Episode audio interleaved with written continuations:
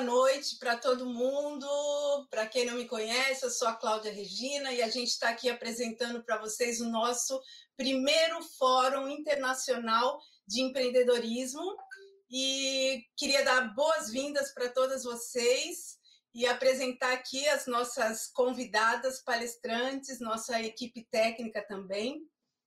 É, na verdade, para mim é um prazer. Hoje é o nosso segundo dia. Ontem a gente debutou aqui, então a gente está todas juntas assim aprendendo, né? Esse é um mundo novo para mim, eu acredito que para muitos de vocês, mas a gente está assim fazendo o nosso melhor e sejam muito bem-vindas e que vocês possam aproveitar o máximo possível é, todo esse conteúdo, que hoje eu tenho certeza que está assim, ó, arrasando. Nossas palestrantes convidadas são é, assim pessoas especiais, como pessoas mais profissionais também excelentes. Então, aproveitem, hein? Anotem aí perguntas que elas estão aqui para isso, para ajudar vocês. Então vamos lá, gente. Eu vou fazer uma apresentação primeiro aqui sobre o nosso projeto da Brimpex, fazer uma apresentação rápida. É, a gente tem um, é, um acho que um período de dois anos que o projeto iniciou aqui na Europa. É um projeto que tem empreendedoras em todo mundo. A gente tem pessoas nos Estados Unidos, é, no México, aqui na Europa, no Brasil. Então, nós somos assim uma comunidade de mulheres do bem, sabe? Aquelas mulheres que quer levar a outra para frente. Então, chega junto se você tem esse mesmo propósito que o nosso.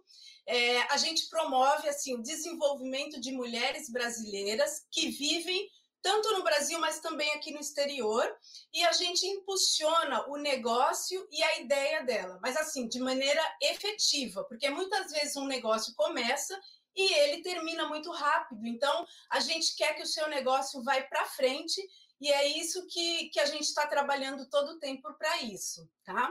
É, eu vou apresentar aqui para vocês Primeiro, é a nossa equipe técnica que está aqui com a gente. A Débora é uma queridona aqui, ela é jornalista, fotógrafa e chefe, faz coisas deliciosas, vocês vão adorar, né, Deb?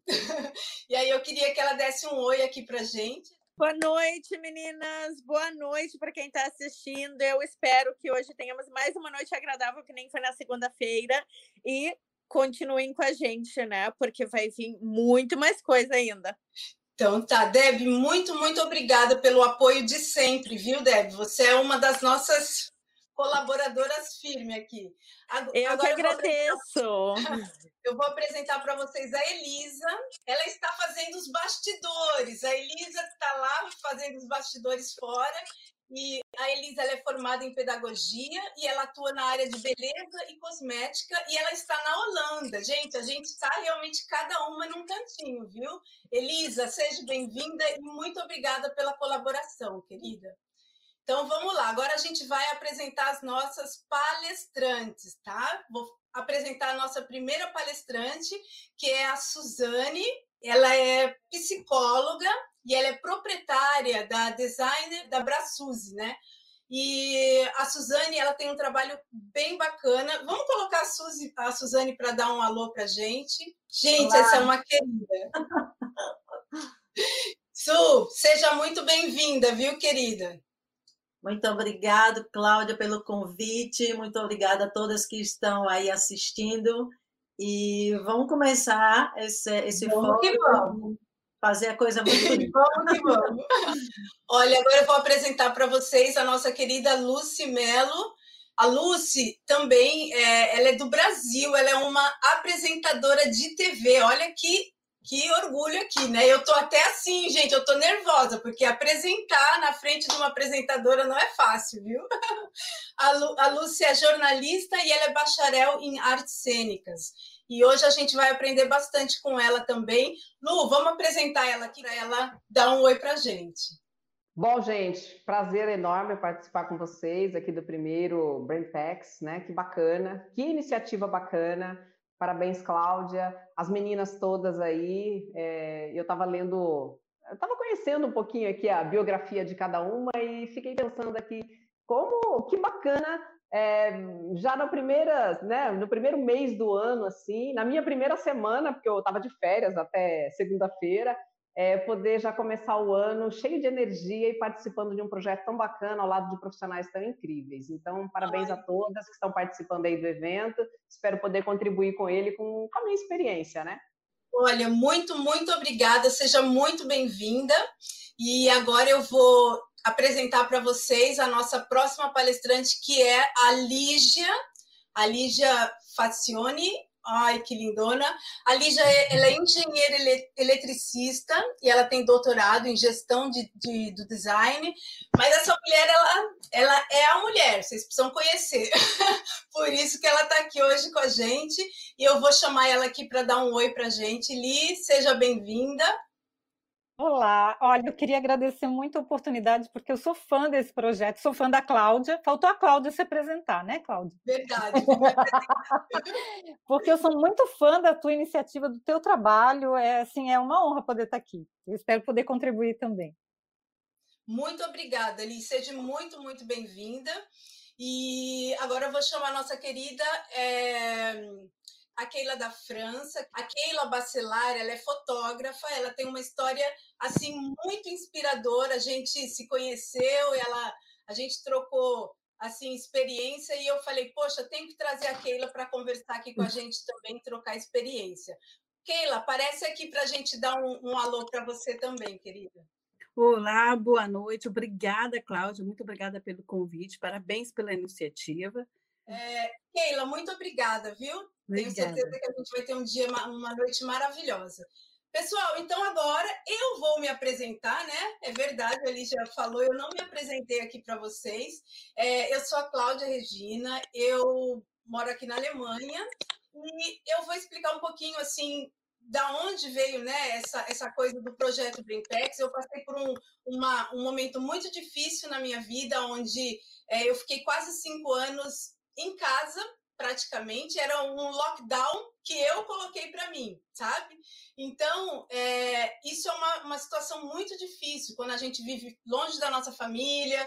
Então, eu busquei fazer esse projeto como uma forma de tirar toda aquela tristeza que estava em mim. Então, quando eu falo com vocês, eu falo com muito fervor, mas é porque eu tô assim feliz, sabe? Porque quando a gente fica muito tempo aqui em casa, sem perspectiva, então eu consegui levantar o meu negócio, eu consegui levantar a minha vida e perceber as coisas boas, mesmo que os meus sonhos, assim, parece que eles não foram realizados, que era ser mãe, né? Mas eu me realizo muito com vocês, porque a história de cada uma de vocês me engrandece muito, porque eu tenho força. Todo dia que eu acordo de manhã, eu acordo por vocês, pelo projeto, para saber mais história e conhecer mais pessoas para ajudar. Então, eu tenho meu propósito de vida em cima de vocês, porque vocês fazem parte assim, o lugar dos meus filhinhos, vocês são as minhas filhinhas, tá bom? então é isso, pessoal, essa sou eu. Então a gente vai começar o, o nosso é, talk show aqui. Eu vou chamar a nossa jornalista mediadora, que é a Daniele Haller. A Dani é jornalista, ela é administradora da página Me Conta Brasil, que é muito bacana. Seguem a Dani, por favor, que vocês vão amar.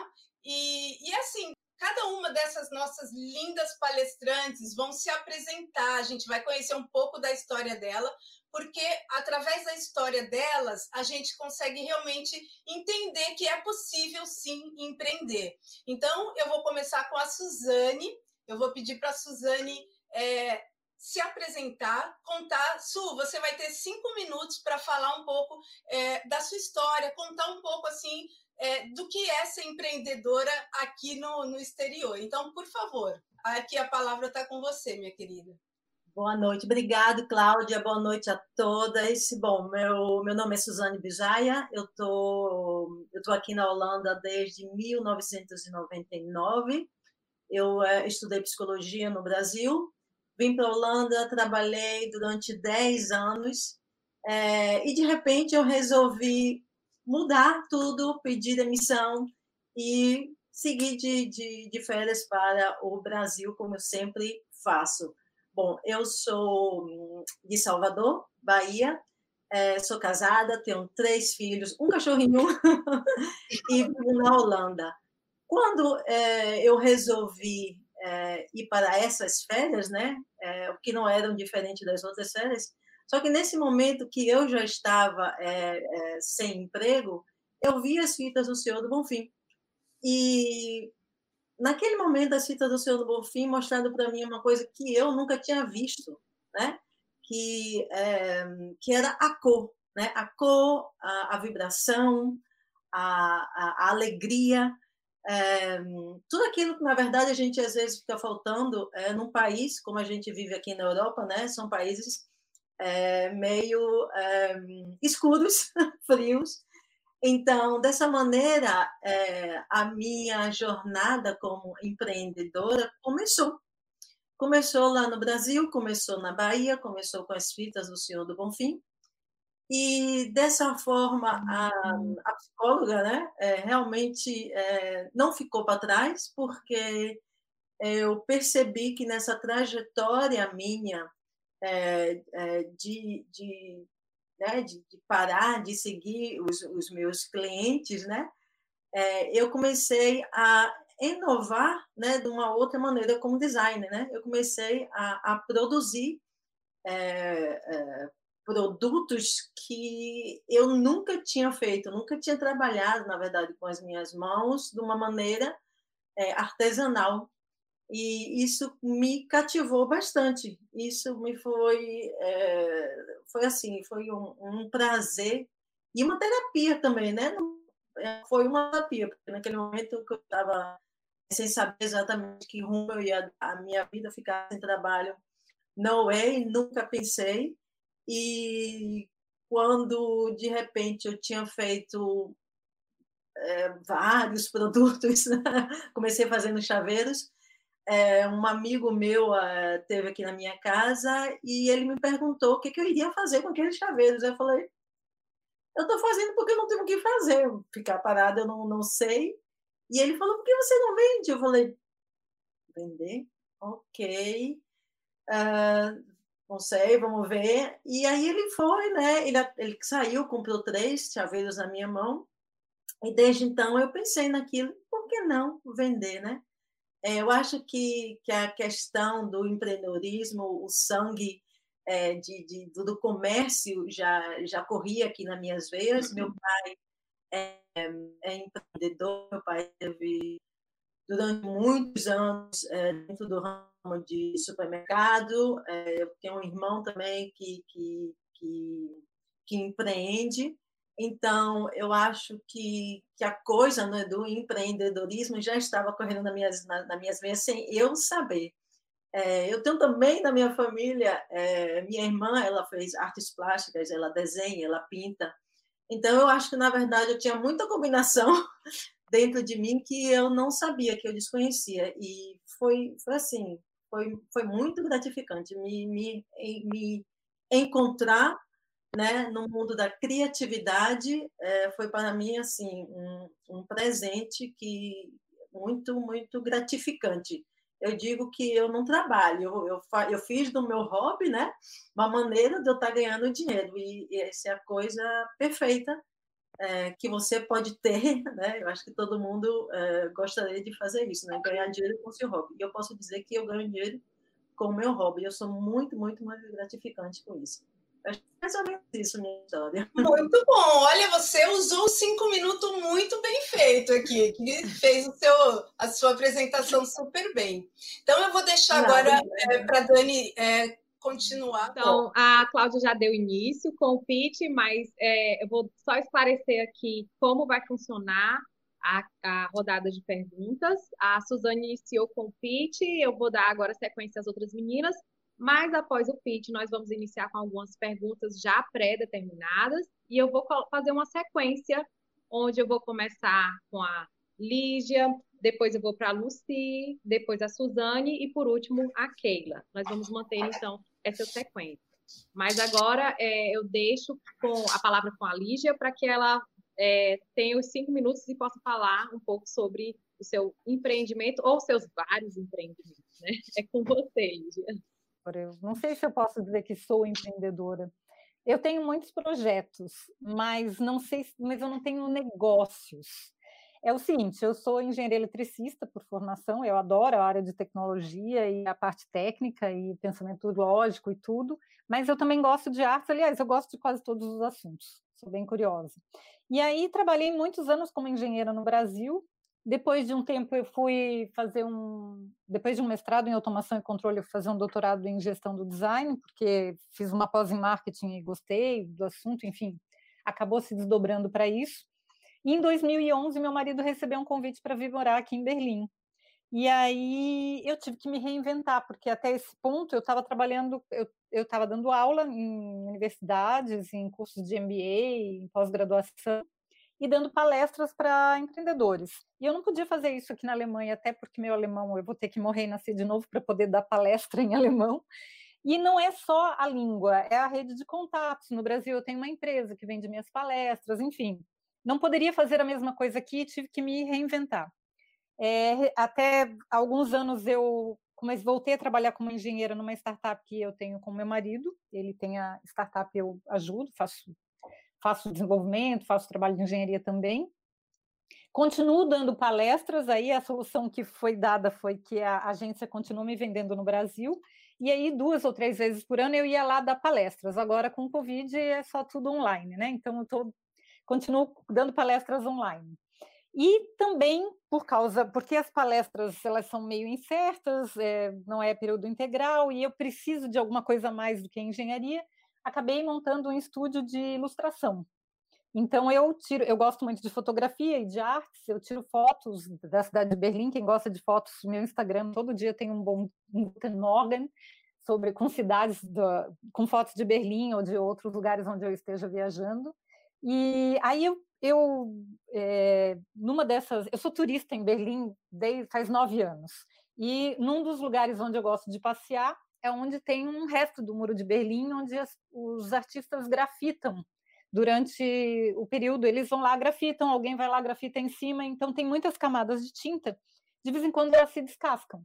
Então eu comecei a tirar fotos, porque eram muito bonitas essas cascas coloridas, e acabei fazendo um projeto com montagens digitais. Eu tenho desenhos que eu monto digitalmente com, a, com recortes das fotos, e onde eu desenho apenas mulheres.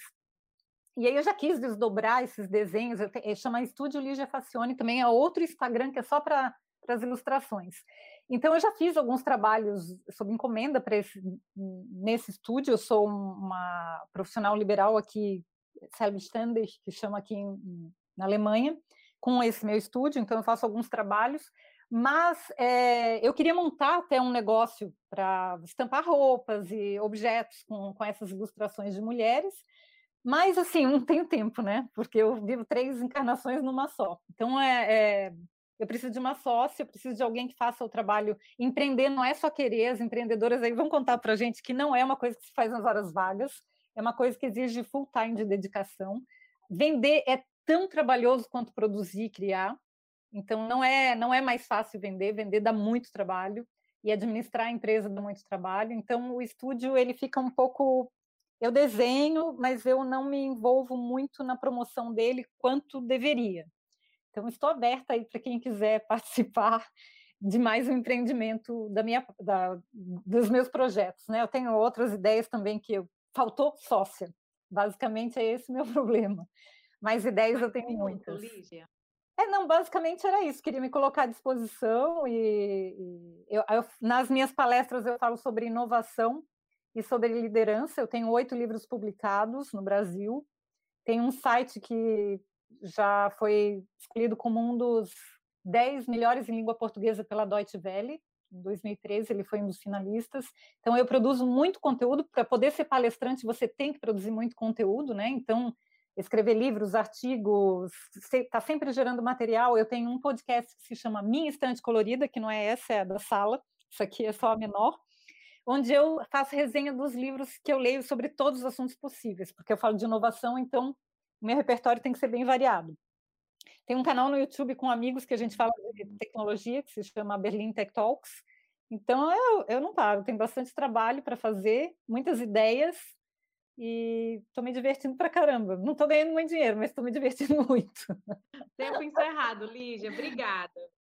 É, agora eu vou convidar a Lucy para contar aqui para a gente também cinco minutos, Lucy, para fazer esse pitch, contar sobre a sua experiência, sobre o seu negócio. E também eu quero lembrar as meninas que é, no final da nossa programação, claro, vocês fiquem à vontade para mostrar os produtos de vocês, é, falar, é, o, mostrar o trabalho de vocês.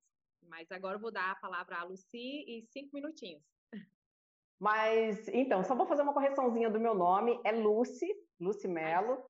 É, porque como eu moro no Brasil, Dani, as pessoas acabam sempre me chamando de Lucy. Aí eu digo assim, nossa, mas eu escolhi Lucy por causa da música dos Beatles, que é Lucy in the Sky, né? então, a pronúncia é Lucy, só para então tá. vocês saberem a pronúncia corretinha aí. Mas então, é, quando eu conversei com as meninas, elas falaram que tinha que falar um pouquinho sobre é, o início, o início, assim, enfim, e aí eu vou falar um pouquinho rapidinho sobre a minha trajetória, né? Eu nasci numa cidadezinha pequenininha no interior do Paraná, que tinha menos de 20 mil habitantes. Eu nasci, como a gente chama aqui no Brasil, eu nasci na roça, a gente morava no sítio, numa região muito difícil de ter acesso à escola, de ter acesso a qualquer coisa. Eu não tinha rádio, não tinha televisão e não tinha nada. E, e, a minha mãe era uma pessoa assim muito visionária e ela queria estudar, mas na época foi ela ficou impossibilitada de estudar porque também morava no sítio e não tinha acesso à escola, era tudo muito longe. E ela traçou um plano que quando eu fizesse cinco anos ela ia embora para a cidade. E meu pai, graças a Deus, adotou esse, é, é, é, comprou essa ideia. Eles foram para a cidade, né?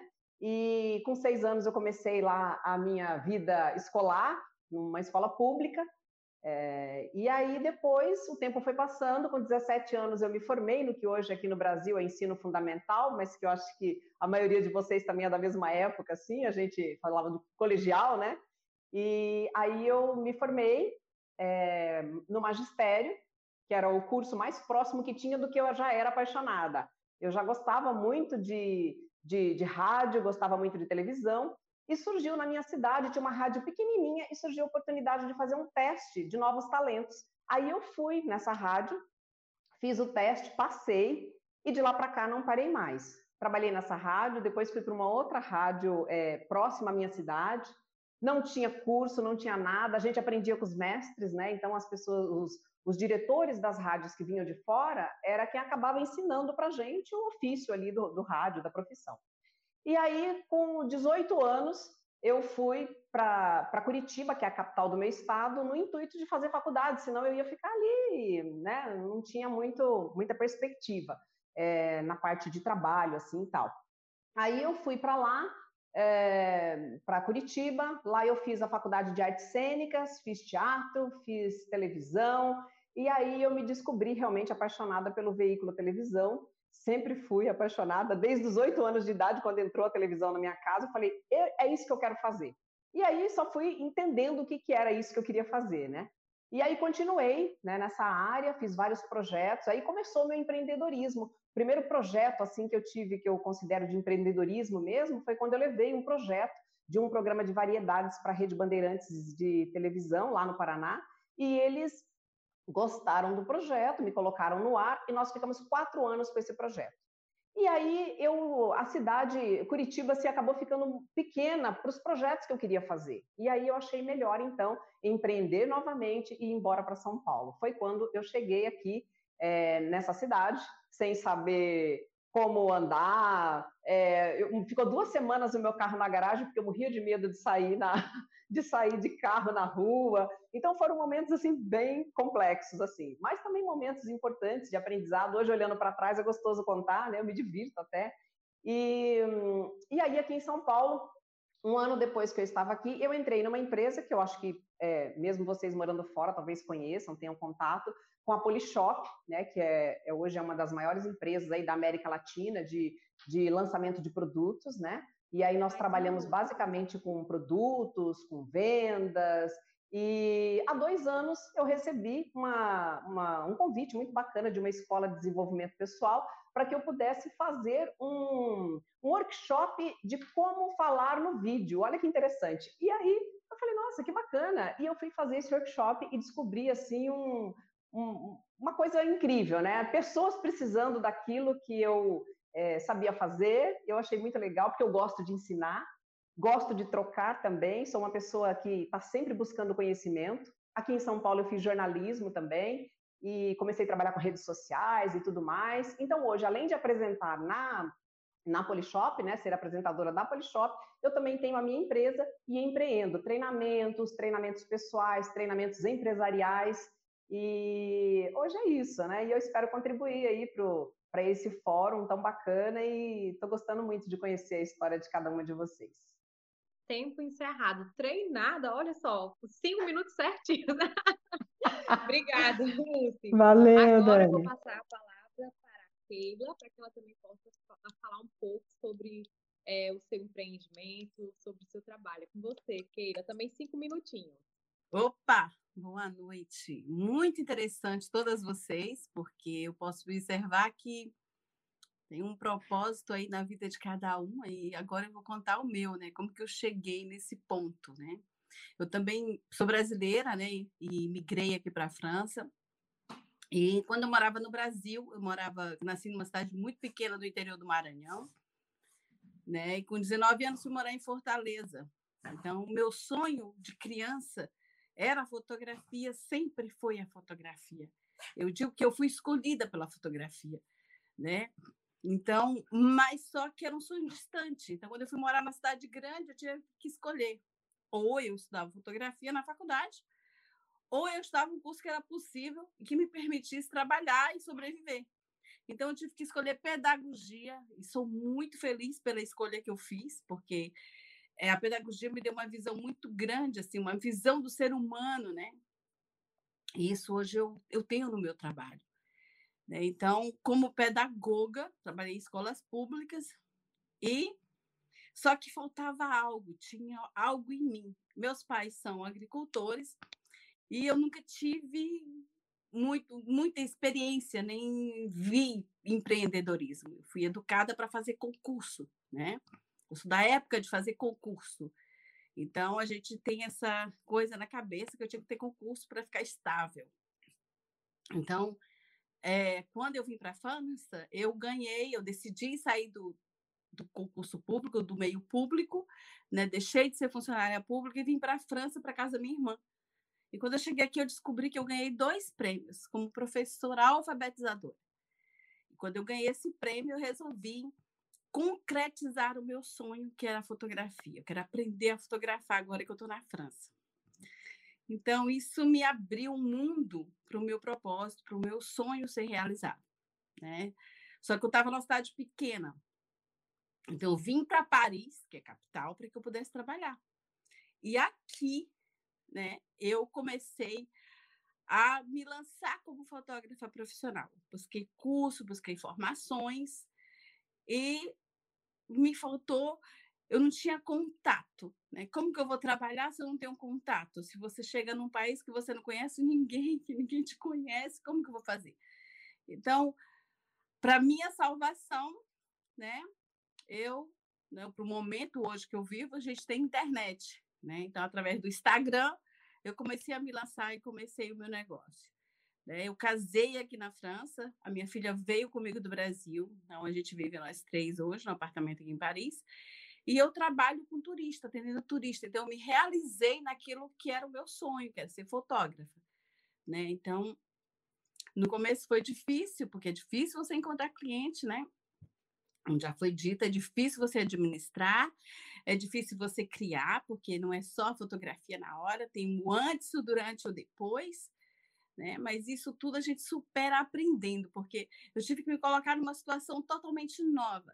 Eu tinha uma cabeça, né? Eu tinha um mindset de ficar em casa mesmo, assim, ter meu horário de trabalho e para casa. Em casa eu tinha minha casa. Né? E como empreendedora, né, a tua cabeça está funcionando para isso o tempo todo. E você tem que buscar soluções, e você tem que fazer novos contatos, e você tem que achar contatos. E quando você não sabe, você tem que aprender, você tem que se colocar sempre na posição de aprender mais. Né? E isso é o que eu tenho feito sempre. Esse é o meu grande desafio, né? aprender mais sobre o meu trabalho e sobre as pessoas, né? que para mim é um prazer enorme conhecer pessoas que vêm do Brasil para cá. A gente que mora fora, né? A gente quer sair do Brasil e quando Mais chega aqui a gente sente saudade do calor humano. Então, hoje eu vivo isso aqui, né? E é um prazer estar aqui com vocês. Você ainda tem um minutinho. Se quiser falar, prolongar mais, ou posso passar a palavra? Pode, pode passar a palavra. Tá ok, obrigada, Aquile. Olha, duas Obrigada. coisas comum. Eu também vim de Fortaleza e também estou na França. Tá vendo como é bom? Aqui na Brempex a gente encontra outras pessoas que têm histórias parecidas, né? com a gente. Então, agora eu vou partir para o tema de hoje, né? Que é inovação e criatividade. Por isso a gente tem aqui quatro palestrantes que sabem muito bem sobre esse assunto.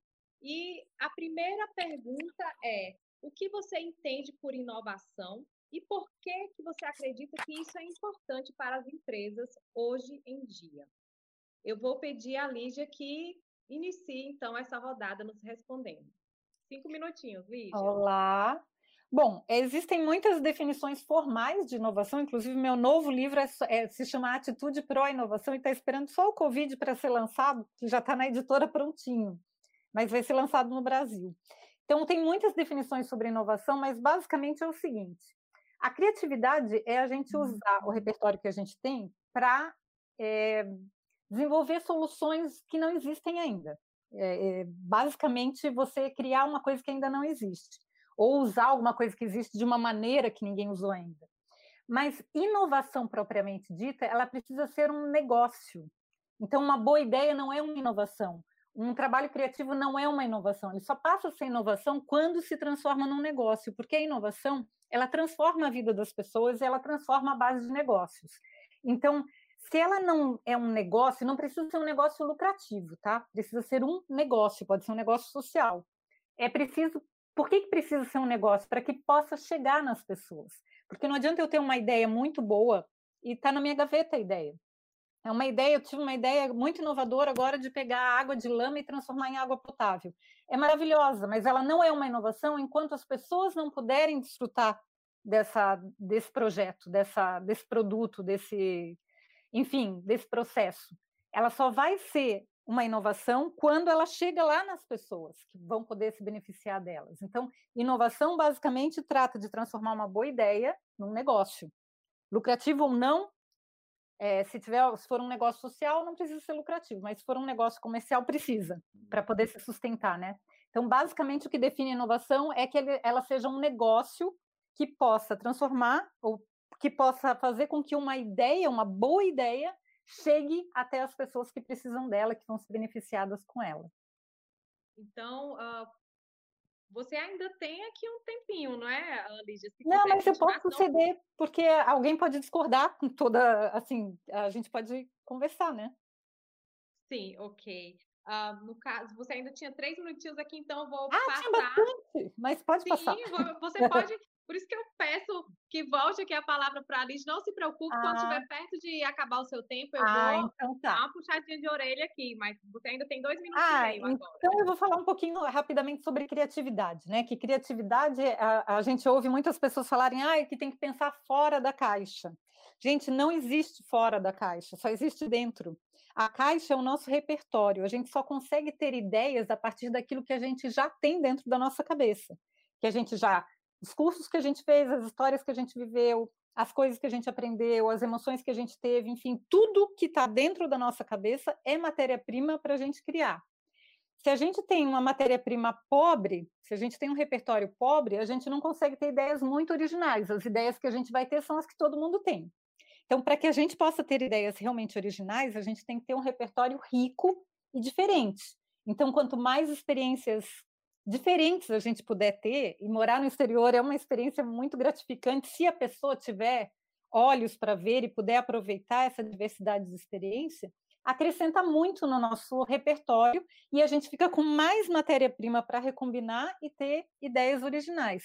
Vou falar bem rápido do meu projeto do muro, do, das cascas do muro e das mulheres. Depois que eu fiz, e olhando aquilo, nossa, que coisa mais óbvia você fotografar essas cascas e transformar em arte. Berlim deve ser a cidade com mais artista por metro quadrado, e ninguém teve essa ideia antes. Por quê? Porque os repertórios são diferentes. Então, veio uma pessoa lá do outro lado do oceano para olhar aquilo e achar, nossa, mas que coisa óbvia, eu posso usar esse, esse material para fazer esse produto. Então, um minutinho, Lígia. E é isso, tudo depende do nosso repertório, da nossa história, tudo que a gente construiu ao longo da nossa vida é matéria-prima para a gente desenvolver e para a gente criar. E cada pessoa é única e vai criar coisas únicas por causa do repertório que é único. Porque cada pessoa tem o, o seu, a sua malinha, o seu guarda-roupa com coisas próprias que só ela levou a vida inteira acumulando e colecionando para poder usar depois para poder ser criativo, para poder ter ideias, né? Uhum. Tá, ok.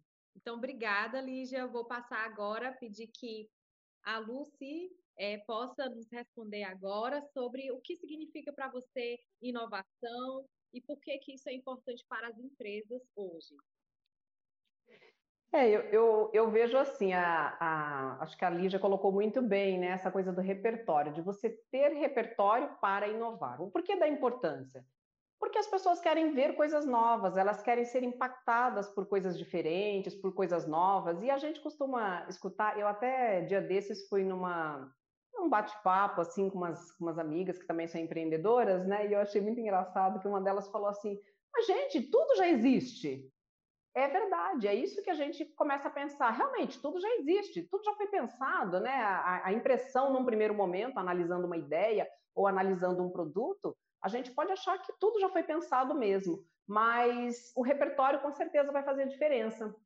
Quando a gente vai fazer teatro, por exemplo, você tem que montar uma peça do nada. Você pega um texto e aí você vai trabalhando aquele texto com o repertório que você tem. E o repertório aqui é o quê? É conhecimento, é criatividade, é você se conectar com o novo, né? Porque é, faz parte né, do dia a dia da gente, faz, a gente tem um, um, já um repertório próprio, mas a gente tem sempre que buscar coisas novas, né? Sempre estar tá olhando o mundo de uma forma diferente e, e, como o pessoal fala aí, né? Pensar fora da caixa, dentro ou fora. O importante é você é, ter esse esse repertório, ter essas informações, ver um filme novo é, que você nunca viu, é, provar um prato novo que você nunca provou, escutar uma música que jamais você pararia para escutar. Então, eu acho essas coisas importantes. Eu faço isso no meu dia a dia para poder ter criatividade, porque eu trabalho com criatividade, né? Eu trabalho com televisão, mas tudo é muito criativo, o tempo todo é criativo.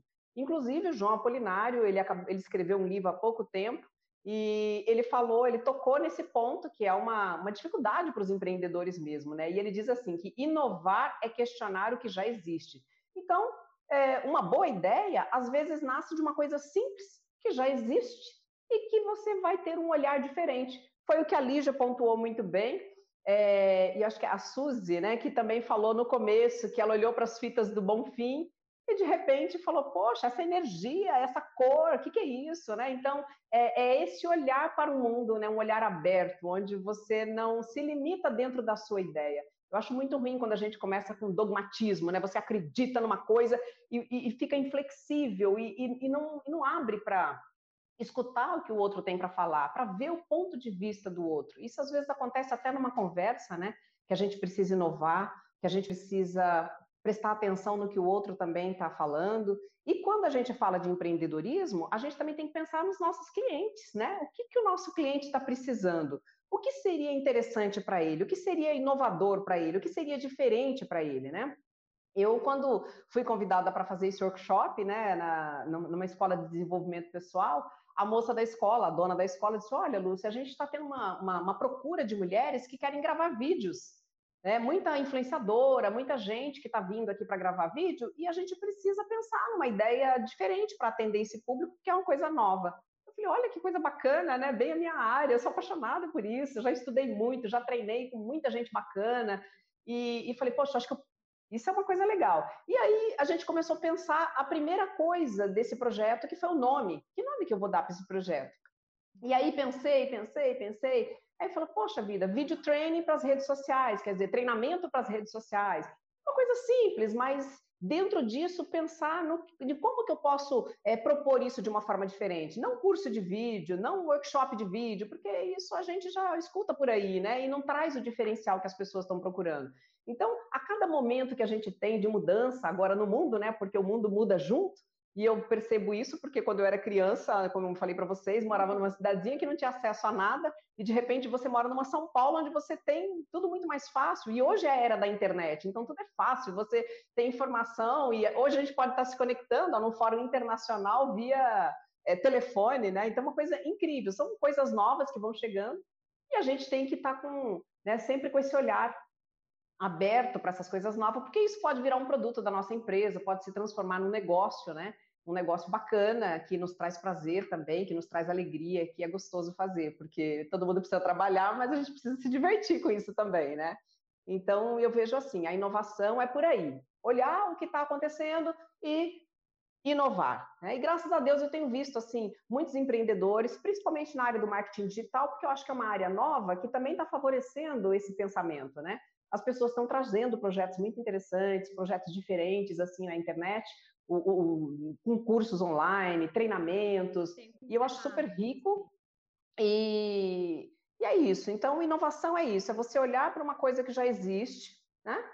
e olhar também para uma que ainda que está entrando no mercado e conseguir fazer uma fusão criativa de tudo isso. E a criatividade está ligada ao repertório. E repertório a gente consegue viajando, lendo, é, assistindo um filme diferente, conversando, ouvindo as pessoas. Então, é isso sobre inovação Obrigada. e criatividade. Obrigada, Lucy. É, eu vou passar agora a palavra uh, para a Suzane. E peço que a Suzane conte para a gente aqui o que ela acha, o que ela acredita que é a inovação e a importância da inovação para as empresas hoje em dia. Por favor, Suzane. Oi, Dani, muito obrigada. Bom, é, quando eu penso em inovação, eu penso realmente em algo, alguma coisa que você possa produzir que vai satisfazer, satisfazer a necessidade do seu cliente, né? Aquela pessoa que está querendo comprar alguma coisa que ela nem sabe o que é, e você vem para resolver, né, com essa inovação sua, aquela dor, né, aquele, aquele desejo que ela tem. É, muitas vezes essa inovação, para a gente é, realmente chegar a esse nível de inovar um produto, não precisa ser necessariamente estar tá reinventando a pólvora, né? A gente pode até pensar, bom, é, eu vou é, inovar um produto que já existe, como, sei lá, por exemplo, você pode pensar numa Coca-Cola e mais você está inovando aquele produto que, que é um produto que todo mundo, né, é, praticamente, eu não, praticamente gosta, mas você tira né, aquele, aquele açúcar da Coca-Cola e você inova aquele produto. É mais ou menos uma explicação para a gente ver que como que a gente pode é, satisfazer né, a necessidade do nosso cliente é, inovando é, com produtos que já existem. Quer dizer, a criatividade e a inovação, no meu caso, é, elas andam muito juntos. Para eu inovar, para eu criar, eu tenho que estar é, observando bastante é, o que é que o, o público né, tá, tá querendo, a necessidade é, do meu público, a necessidade de outros públicos que podem virar, né, também meus clientes, eu acho que inovação, quando você está nesse processo, você pensa como que eu posso inovar na comunicação? Que tipo de comunicação eu posso estar tá usando, né, que seja inovador, né, para que eu é, lance um produto meu? Eu acho que você pode pensar dessa maneira. Você também pode inovar com é, novas ferramentas ou novos materiais. No meu caso, é, eu consegui, Bom, quem uhum. conhece né, a Bahia, quem já foi a Salvador, sabe que as fitas do Senhor do Bonfim elas estão em uhum. muitos produtos, né, em tecidos, é, é, e, e, eles já fizeram muitas coisas com as fitas do Senhor do Bonfim.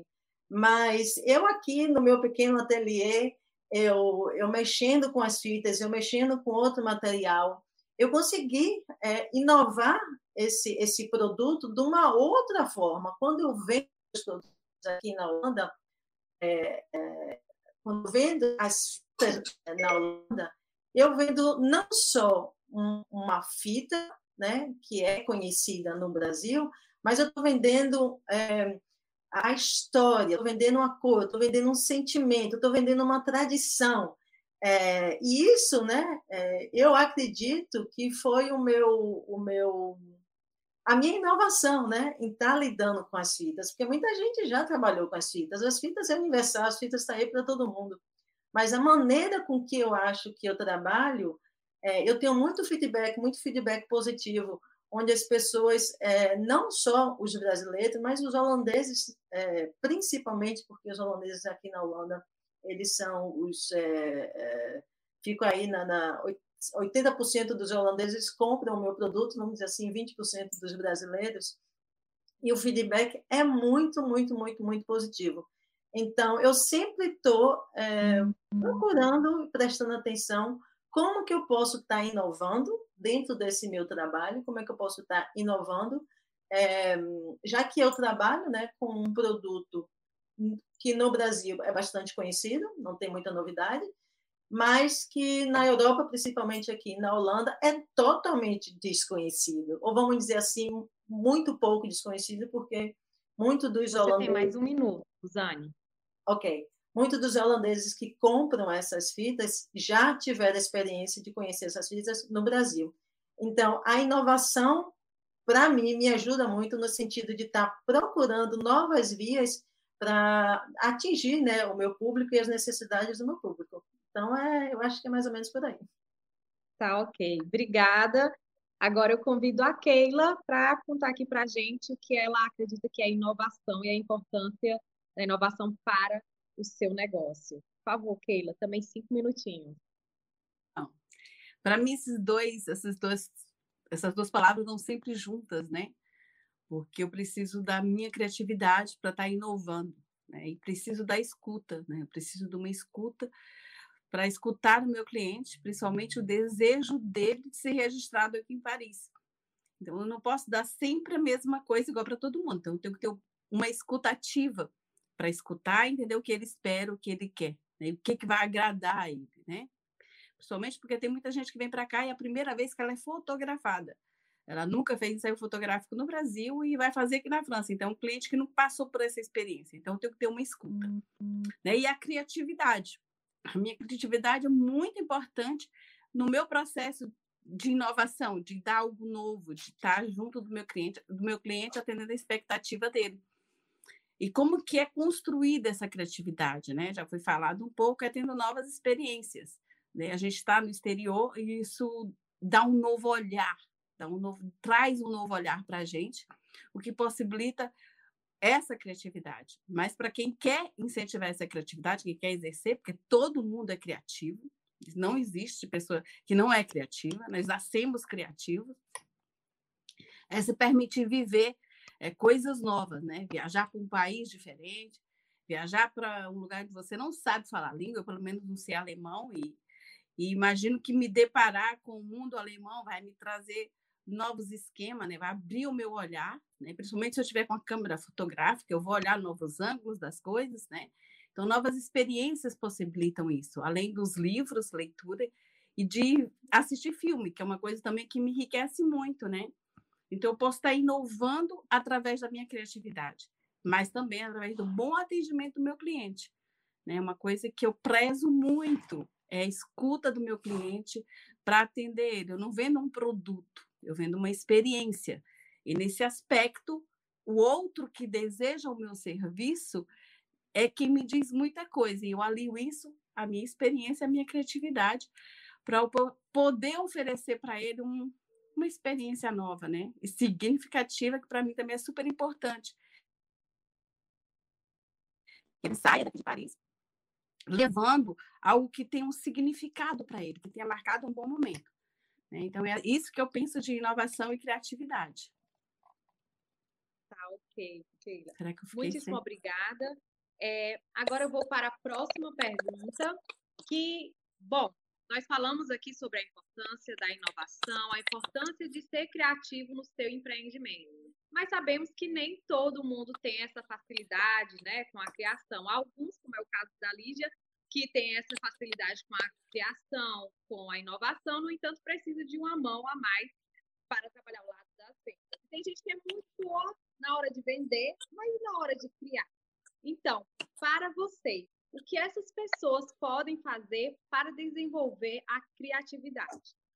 Bom, é, eu começo com a Lígia. Por favor, Lígia, te dou cinco Oi. minutos. Oi. Então, não é que eu tenha facilidade, é criatividade é treino. É um treino, é uma habilidade como qualquer outra e pode ser desenvolvida, tem técnicas. O principal é que a gente tenha matéria-prima para recombinar, que todo mundo já falou, a Keila falou, a Lucy falou, a Suzane falou, com muita propriedade.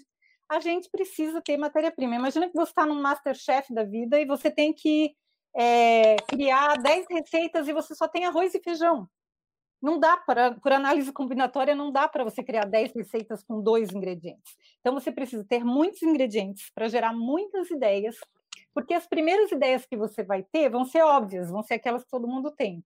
Então, você precisa gerar muitas, muitas, muitas, muitas. Lá pela centésima ideia, você vai pensar numa coisa que realmente ninguém pensou antes, que vai ser realmente original, que vai resolver o problema do teu cliente. Outra coisa que eu observei que as meninas falaram muito bem, Inovação não é para ganhar prêmio, é para resolver problema do cliente.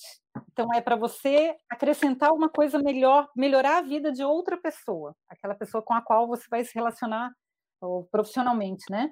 Então, quando a pessoa não é muito criativa, não é que ela não tem essa habilidade, é que ela não desenvolve essa habilidade, ela não tem essa prática.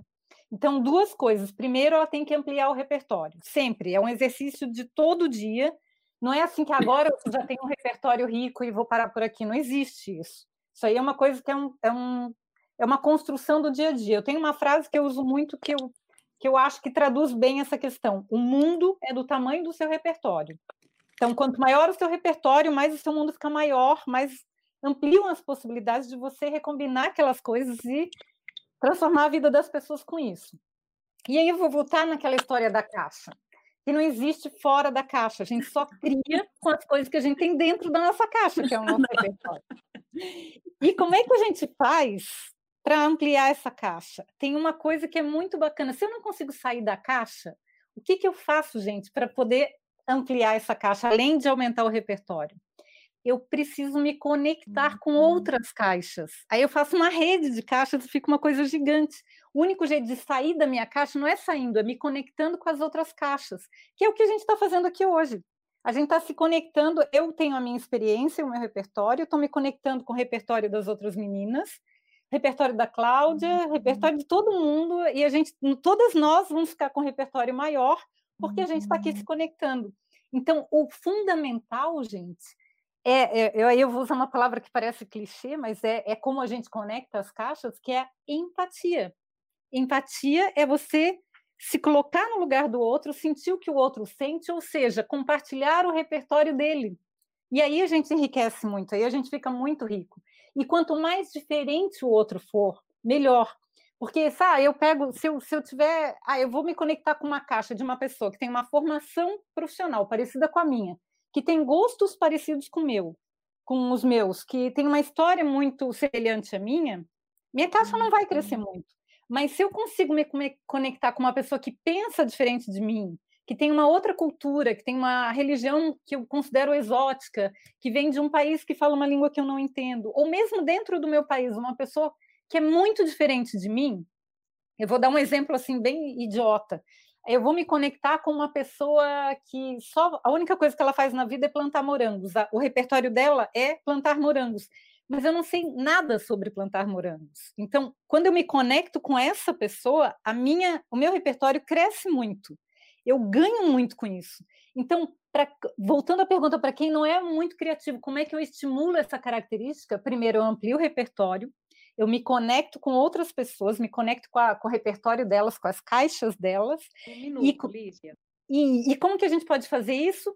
As meninas já falaram, viajando, fazendo curso, experimentando, observando, mas tem uma coisa que faz a gente crescer demais, que é trabalho voluntário.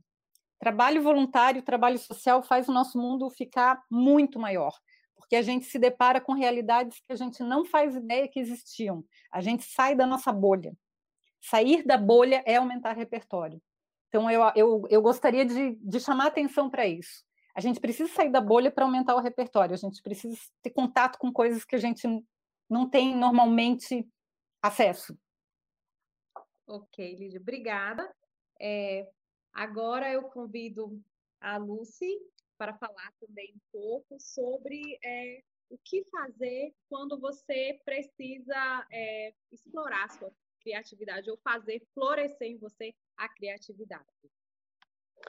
É, pois é, menina. Olha, esse é um tema que eu lido diariamente, né? Porque eu já cheguei a ficar no ar aqui, no, no canal onde eu apresento, eu já cheguei a ficar no ar, por exemplo, é, oito horas. Eu entrava, entrava um outro apresentador, depois eu voltava, entrava novamente, outro apresentador entrava e depois voltava eu de novo. Então, assim, num período de quase oito horas, numa, numa Black Friday, é, eu tive que apresentar mais de, sei lá, mais de 30 produtos. E são produtos que geralmente ao longo do dia a dia eu já apresento, né? Eu já falo desses produtos, eu já apresento esses produtos. Então, assim, além de ter a, a, a comunicação da empresa, a proposta da empresa de, de fazer a apresentação disso, eu sempre tenho que colocar o meu molho pessoal, né? A minha, a, o meu repertório, né? Então, por isso, como eu, eu, eu sou vamos dizer assim, forçada. A, até o meu marido fala assim: Meu Deus do céu, vamos focar, porque eu tenho uma ideia criativa, daí já tenho outra, já tenho outra, daí a pouco tem umas cinco, seis, e aí é difícil até manter o foco, porque é, é, muito, eu exercito demais isso, né? E, e, isso, desde quando eu comecei lá no teatro, tinha que fazer esse exercício de, de trazer coisas novas, experiências diferentes. E, o que eu, e, uma, e uma coisa é, é interessante é que, assim, é, quando eu vou para o ar, eu tenho que apresentar aquele mesmo produto, por exemplo, uma chapinha para o cabelo. Eu tenho que apresentar essa chapinha, às vezes eu faço cinco, seis ações na semana dessa chapinha. Em uma ação, numa live, por exemplo, eu tenho que falar, eu tenho que explicar como é que é, eu tenho que né, fazer ali. Na outra live, da outra semana, eu vou falar dela de novo. Só que entre uma live e outra, eu já fiz umas cinco, seis ações diferentes. Então, eu, por exemplo, eu sou uma pessoa que gosta de ver tudo. Então, eu, ah, um exemplo, vai, se é a chapinha, Aí eu vou ver como que é, o que, que o pessoal fala de chapinha, o que, que eles estão falando. Eu entro no site da empresa para ver o que, que as pessoas colocam de comentário dela. Às vezes no comentário as pessoas têm uma dúvida e aí eu levo essa dúvida para o saque, eu levo para o departamento de marketing, eu tiro a dúvida, trago essa dúvida é, de uma forma criativa para que as pessoas possam entender a leitura desse produto várias vezes de uma forma diferente. E é uma coisa interessante porque quando eu comecei a fazer workshop, né, esse workshop eram dois dias consecutivos, e, e aí era um, num dia era quatro horas, no outro dia quatro horas, workshop presencial, porque agora nós também não estamos fazendo presencial, então eu estou migrando para o online, né? Mas é, uma das coisas que eu percebia que mais travava as pessoas é quando eu pedia um vídeo criativo. Né? Então, depois de tudo que a gente fez, depois que a gente é, entendeu qual é o público para quem a gente vai falar, quem é essa persona, quem é esse público que está prestando atenção no que eu estou falando, é, o que, que a gente vai acrescentar, então, de, de comunicação? Como será a minha comunicação para esse público? Que na verdade acaba sendo muito próximo daquilo que você já está vivendo, porque dificilmente você vai se conectar com um produto que não tem nada a ver com você, né? Então você já você já está vivendo aquela experiência daquele produto.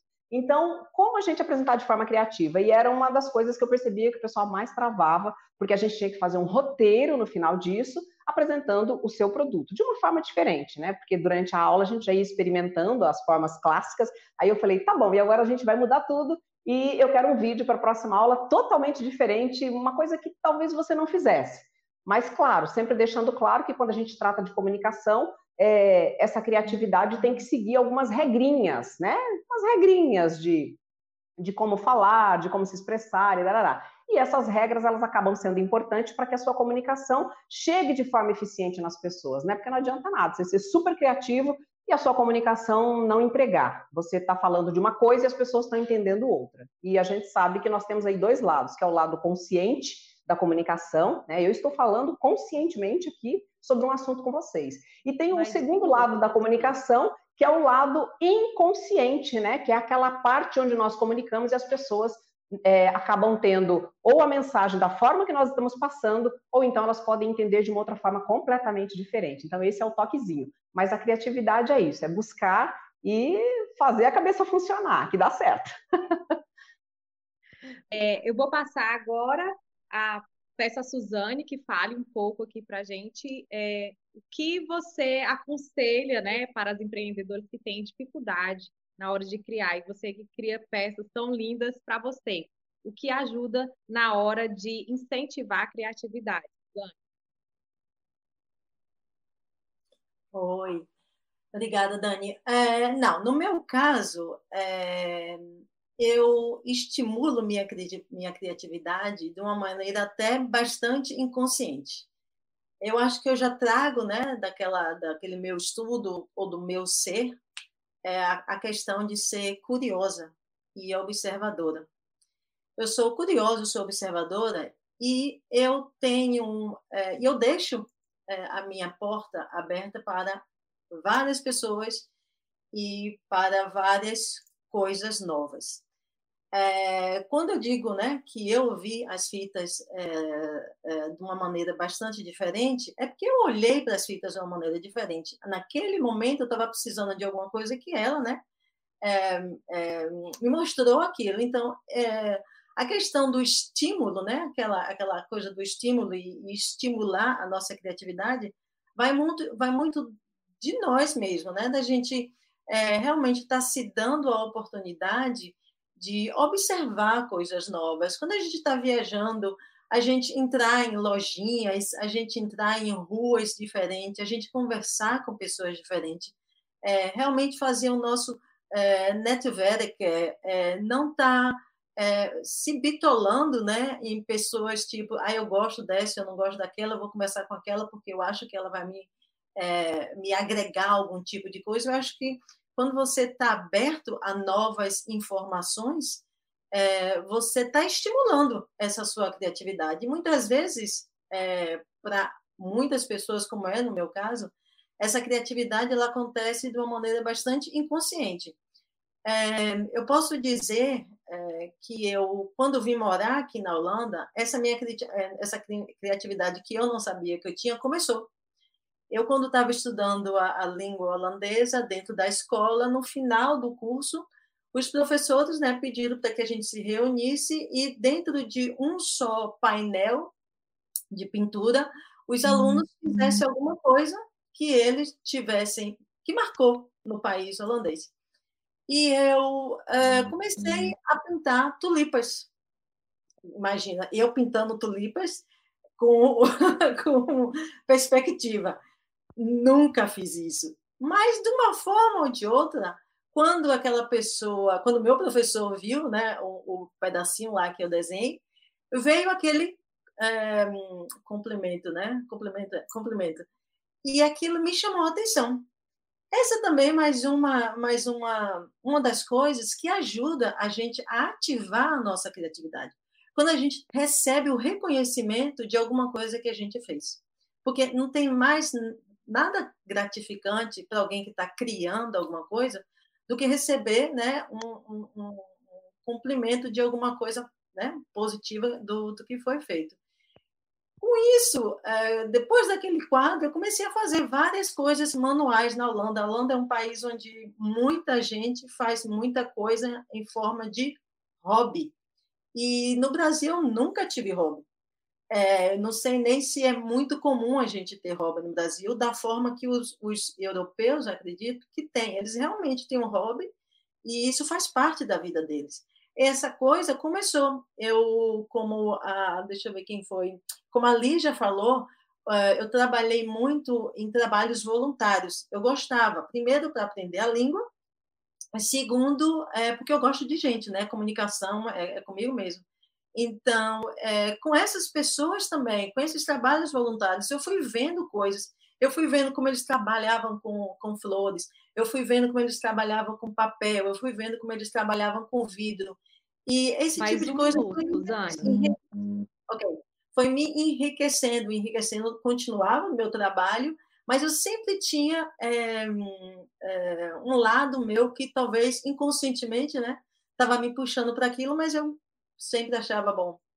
É, é, é um lado que está ali e que não vai acontecer nada, porque também, né, para se ganhar dinheiro, vai ser um pouquinho mais complicado. Mas eu acho que estimular a nossa criatividade é não deixar passar as coisas que estão acontecendo na nossa vida, ao nosso redor. Em todo lugar você vai ter é, um momento de de criatividade, né? De estar de, tá vendo alguma coisa que e outra coisa, a criatividade ela está próxima a você, né? A criatividade ela vem de uma coisa que você já tem dentro de você, não tem como Eu acho que criativo todos nós somos. Agora, ser criativo num determinado é, setor, vamos dizer, pintura, artes, manuais. Tempo encerrado, É outra coisa. Não, é isso aí.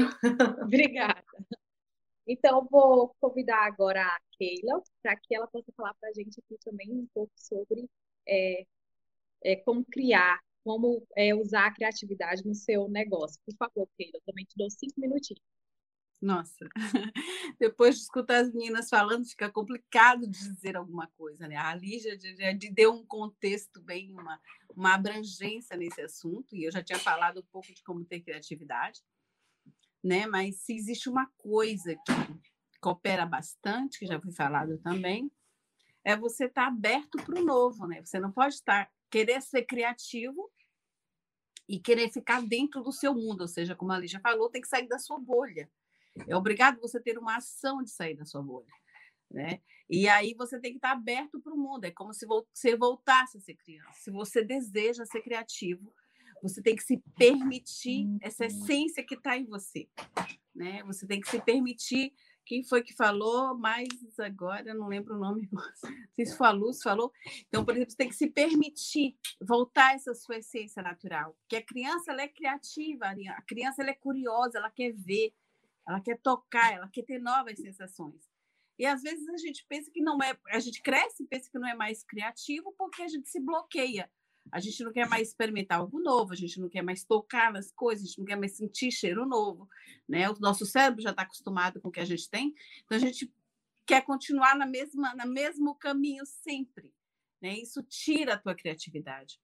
Então, para mim que moro em Paris, né, tem uma vantagem. Então eu tenho que tem uma vantagem de eu ter acesso a museu, né? A arte é muito próxima, então tem muita coisa que me inspira, né? Eu trabalho com a luz. Então a gente tem umas maravilhosas, como quem está na Holanda. A Holanda é um país um país abençoado pela luz e pelas cores. Então, para mim é uma benção estar aqui, por quê? Porque eu tenho um contato direto com a arte. Eu tenho umas obras de arte muito próximas de mim que me inspiram que foram os grandes inspiradores da fotografia, foram os grandes artistas. Né? Então, ver obra de arte, ver tecidos diferentes, se é o teu caso, né? ver tecido diferente, a mistura das cores, né? as luzes, as diferentes luzes. Tem gente que não percebe que durante um dia eu tenho uma, um, as luzes são diferentes, o meu olhar é para ver isso. Então eu tenho essa curiosidade de saber mais. Né? Eu nunca trabalhei com um trabalho voluntário, infelizmente, mas após a dica da Lígia, eu já tinha pensado nisso, né? Vou colocar em prática, né? Quero, quero aprender mais, eu não quero me bloquear. Enquanto empre empreendedora, eu não posso me limitar. Eu tenho que me permitir viver mais, viver o próximo, viver o novo. Né? Isso vai fazer com que a minha caixinha né, que eu não fique fora da caixa, mas que o meu repertório aumente. Então, para quem quer mais criatividade, eu acho que isso é fundamental.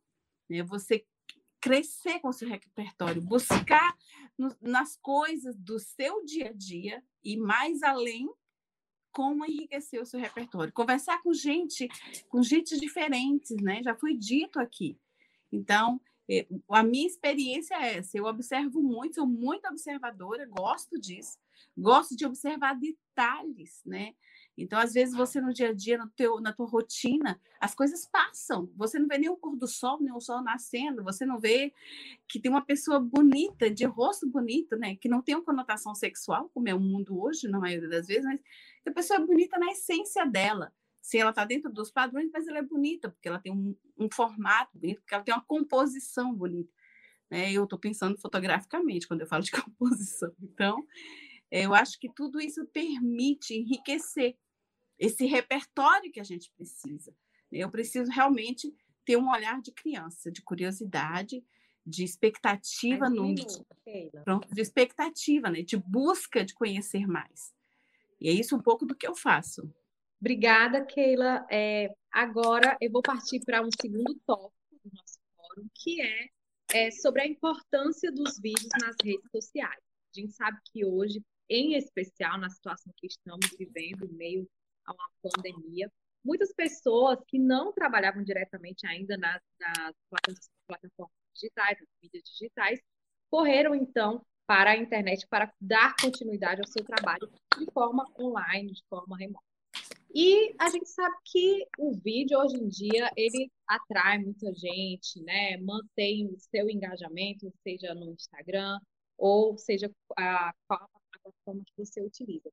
Eu gostaria de saber de vocês, né? Qual a importância, como utilizar essa, essa ferramenta hoje, hoje em dia, os vídeos, para criar uma conexão com os seus clientes, com o seu público-alvo. Então, eu peço agora primeiro a Lígia que comece é, com essa rodada e te dou cinco minutos. Lígia. Gente, vídeo é uma coisa difícil para mim, porque eu não gosto muito de aparecer. Assim, eu gosto de dar palestras, eu gosto de, de interagir com as pessoas, mas eu não gosto de tirar fotos de mim. Quem, quem acompanha meu Instagram tem foto de tudo quanto é tipo, menos de mim. Então, eu, eu não, não sou uma pessoa que sou muito confortável com vídeo, mas é uma necessidade, não tenho o que fazer. Eu antes dava as palestras presencialmente, agora sou obrigada a dar as palestras por vídeo. Então, é uma coisa que a gente tem que se adaptar, não é uma escolha. Então, é, é interessante porque tudo aquilo que é desconfortável é porque a gente está criando novas caixinhas dentro da nossa cabeça, a gente está ampliando o nosso repertório, porque é um, o desconforto é o do aprendizado do novo, tudo que a gente aprende. Lembra quando a gente está começando a aprender a dirigir ou quando a gente está aprendendo uma língua?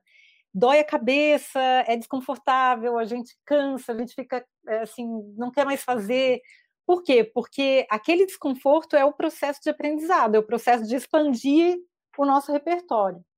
Então, vídeo é ainda é um pouco desconfortável para mim, mas o que, que a gente faz? A gente tenta assistir vídeos de pessoas explicando o que, que deveria ser acontecer num bom vídeo. Então, você tem que se preocupar muito com a luz para deixar a outra pessoa confortável. O foco do vídeo não é você, o foco. As meninas falaram muito bem cri... da criatividade, do trabalho que elas fazem. O foco é sempre o outro. O que, que eu posso te entregar de valor para o outro? Então, quando eu estou num vídeo, não é para eu me exibir, é para eu entregar valor para o outro. Então, o outro tem que estar confortável com a luz, com o som, com a imagem que ele está vendo minha e, e, o foco não tem que ser o meu umbigo, tem que ser o que, que é confortável para quem está me vendo. Será que ele está me ouvindo bem? Será é, até porque é muito cansativo assistir vídeo, porque quando a gente está presencialmente, a gente tem muito mais, o nosso cérebro tem muito mais pistas de como interpretar o que a gente está falando e é, fazer a composição daquele significado dentro da nossa cabeça. Quando a gente está assistindo um vídeo, tudo isso chapa em 2D, em duas dimensões como se fosse um papel. Então, o cérebro tem que trabalhar para interpretar e transformar tudo aquilo que ele está vendo em duas dimensões em três. Ele tem que imaginar a terceira dimensão. E isso causa um esforço na cabeça da, pessoa, da outra pessoa. Mas, assim, é, eu estou aprendendo, vou começar a seguir a Lucy nas redes sociais, porque eu acho que ela deve ter um monte de coisa interessante para ensinar, uma profissional que vive disso, imagina. Olha só quanta coisa boa esse tipo de encontro traz para a gente. E o que, que eu tenho buscado fazer, né? É fazer vídeos que tenham algum conteúdo de valor para o outro e que traga algum tipo de conforto enquanto ele estiver me vendo, que não seja uma coisa desconfortável, que não tenha muita sombra, que não tenha ruído, que o fundo não seja assim cheio de elementos que não que não sejam harmônicos. Então, é, eu intuitivamente, ou pelo menos das coisas que eu estudei, eu acredito que seja, seja essa uma das dicas, mas eu tô, eu tô aqui esperando para assistir a aula da Lucy, isso aí pode ter certeza. Tá ok, Lígia. Uh, obrigada. Então, eu vou passar agora é, justamente para a Lúcia, ela pode, uh! então, dar continuidade, falar um pouco sobre a importância dos vídeos hoje em dia, né? A importância dos vídeos dessa ferramenta para o, o nosso, nossos negócios, o seu empreendimento. Cinco minutos, Lucy. Valeu, Dani. Vamos lá então. Gente, o vídeo é uma das ferramentas mais poderosas do marketing da atualidade. Né? Então, isso não sou eu que estou dizendo apenas, mas eu digo também. é, eu até eu até estava dando uma. Eu sempre estou estudando, sempre estou buscando coisas na internet, e foi muito interessante porque eu vi um vídeo do de um dos, dos criativos da Coca-Cola, né? falando justamente da importância dos vídeos para a Coca-Cola. Olha que interessante, né? Você vai, sabe o que o cara está pensando ali? Sim, ele está pensando nisso. Ele pensa é, exatamente em como, a cada momento, né, ele trazer coisas novas de inovação que nós falamos aqui, né? Trazer coisas novas para que as pessoas continuem tendo a mesma sensação, né? Então, é, o que, que, são essas coisas novas? Ah, de repente eu, eu estar tomando uma Coca-Cola e estar tá digitando no, no, celular, né? Então, são experiências diferentes. Então, o que, que o mobile, que é o celular, né, essa tecnologia, pode trazer é, de possibilidades para que essas pessoas interajam com a marca? Então, tudo é pensado nisso. É, a maioria das grandes marcas tem essa preocupação né, de trazer é, esses elementos, de sempre buscar esses elementos. Mas eu, eu, eu, acho que vou ficar um pouquinho mais no, no, nosso universo aqui, que é de repente, né, uma pessoa é, precisa fazer vídeo para se conectar com a sua audiência, para buscar a sua audiência. E, e, como a Lígia falou perfeitamente, Lígia, eu, eu, eu bato muito nessa tecla com, com as pessoas né, com quem eu, eu oriento, assim, eu bato muito nessa tecla de que, primeiro, vamos pensar em conforto. Né? Então, o que, que é o conforto? Para quem está me assistindo. É uma boa iluminação, né? É, é, um fundo que não chame mais atenção do que aquilo que eu tenho para falar, então isso também é importante. Às vezes a gente, dependendo do contexto, o, o fundo que a gente deixa aqui atrás ele passa a ter uma importância diferente, né? Então, quando você começa a conectar com a sua rede, é, é, é comum a gente ver o pessoal, por exemplo, é, começa simplesinho e depois começa a perceber essa importância e vai mudando os cenários a cada dia. Eu acompanho muita gente pelas redes sociais e é legal a gente ver esse processo, mas precisa mesmo se conectar com isso, porque é importante, então, um, um fundo, é importante. Eu digo fundo porque tem gente que não está nem aí, né? Fica aquela bagunça lá atrás, às vezes, ou então posicionamento de câmera, enquadramento é uma das coisas que eu vejo assim que são gritantes, né? O enquadramento ele é muito importante. Então, que enquadramento que eu vou escolher para fazer essa conversa com vocês? Aqui a gente está limitado, né? Que é uma telinha pequenininha, mas mesmo assim é, que enquadramento que é esse? Eu não posso deixar o celular nem muito deitado para lá, porque eu vou mostrar todo o fundo e o teto aqui da minha casa, e não é esse o objetivo, né? Eu tenho que focar mais no meu rosto. Então, sempre pensar muito no enquadramento de uma foto. Sou eu olhando para a câmera, aqui é uma foto. Com o tempo, quando você começar a desenvolver melhor, você pode deixar um fundo lá atrás, você pode usar uma câmera desfocada, com fundo desfocado, para ficar uma coisa mais bonita, mais profissional ainda, mas via de regra é isso: é pensar numa boa luz, é pensar num som que funcione. Né? Eu, aqui no, no início, inclusive, eu passei por uma saia justa, porque o meu microfone deu problema. E aí eu tive que sair procurando um fone aqui, achei um velhinho aqui, que era o que estava bom.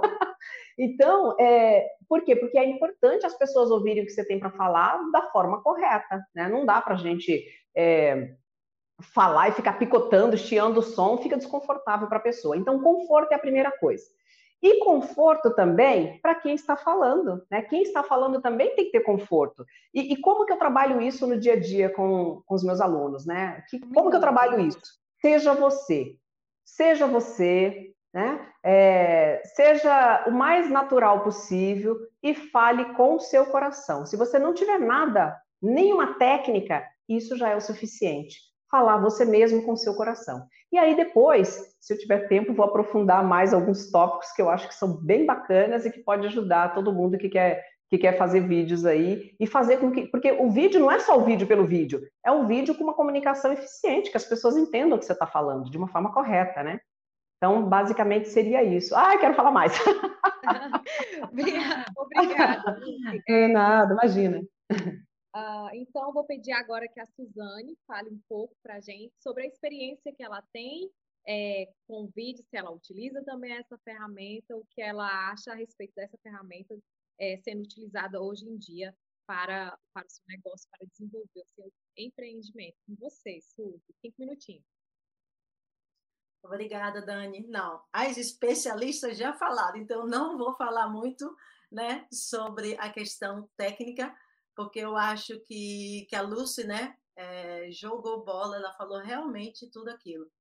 E realmente o que é fazer um vídeo. Mas eu vou falar um pouquinho sobre a minha é, experiência como, como empreendedora, né? Como aquela empreendedora que precisa usar o vídeo, né? Para se comunicar com o cliente, para fazer o engajamento com os clientes, para é, ser conhecida, né? E, e, né? para estar tá, é, divulgando, né? A minha marca e a minha pessoa. Então, é, meu telefone, se está falando aqui.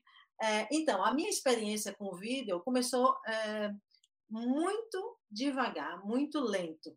Eu estou morando aqui na Holanda e na Holanda as pessoas já têm um preconceito de que realmente, se você faz muita foto, se você aparece muito em vídeo, você está querendo aparecer. Na questão do empreendedorismo, esquece isso. Você realmente tem que aparecer. E como é que você aparece? Principalmente se você tem um pouco de é, é, timidez ou se você está é, tá travada, não quer fazer aquilo porque você fica com medo do que as pessoas estão pensando em você.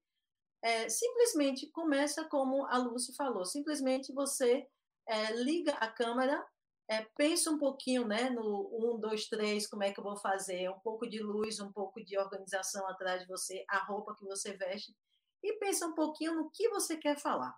A comunicação no vídeo é essencial. Logo que você começa um vídeo, é, uma live no Instagram, você já começa é, na uma das primeiras frases é você já dando o título daquilo que você vai começar, que é para facilitar com que as pessoas lhe entendam. Né? A questão uh, de, de, uma live ou de, de um IGTV do, do, Instagram, você não tem a, a, a possibilidade de você estar tá fazendo um vídeo longo.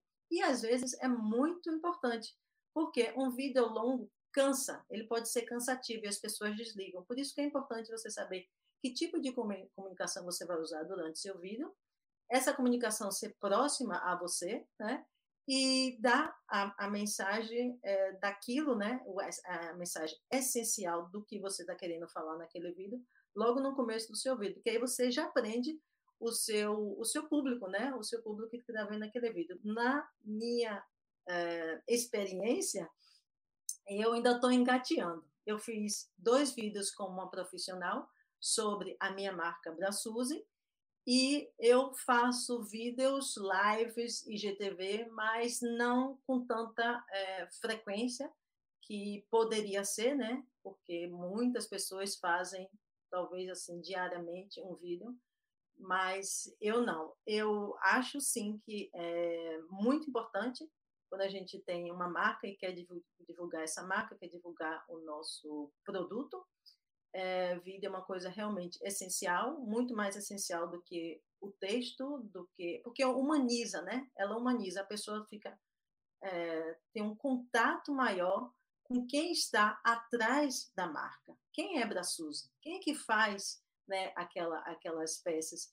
É, quem é você? Quem é a sua história? Né? Como é que você começou? Então, as pessoas são curiosas, as pessoas querem saber um pouco mais, hoje em dia, mais do que nunca, quem é você, né? A gente tem que humanizar a questão da, eh, da marca, né? É, através do vídeo, né? O vídeo é uma coisa muito facilitadora e é uma ferramenta ideal para um pequeno, pequeno produtor. Então, é, se você é, é se você está com dúvidas, é, começa. Obrigada, mas... Suzy. É, agora eu convido a Keila, né, profissional de imagem, pode ter experiência com, apesar de ter, é, imagino que trabalha com mais fotografia, mas certamente conhece muito bem a ferramenta, né, os vídeos, e peço que você agora também conte um pouco para a gente a importância dessa ferramenta para o empreendedor. Cinco minutos, Keila. Então, depois de escutar a Lucy, a Lucy falando, né, é complicado. E se você não entendeu, escuta o que a Lucy falou. Ela fala com tanto amor, com tanta paixão disso, que eu quero saber mais, cedo meu tempo para ela. Eu cederia meu tempo para ela sem nenhum problema, porque eu quero saber mais dela. Né? Eu preciso saber mais dela. Então, essa é uma deixa para você que quer fazer vídeo e captar mais leads ou captar mais clientes, né? Mas existem algumas coisas que são fundamentais. Eu já fiz muito mais vídeos, né? Agora com essa pandemia eu dei uma fechada também, acho que aconteceu com muita gente. Mas sempre me senti confortável em falar diante da, da câmera, nunca tive problema. Não gosto de ser fotografada, né?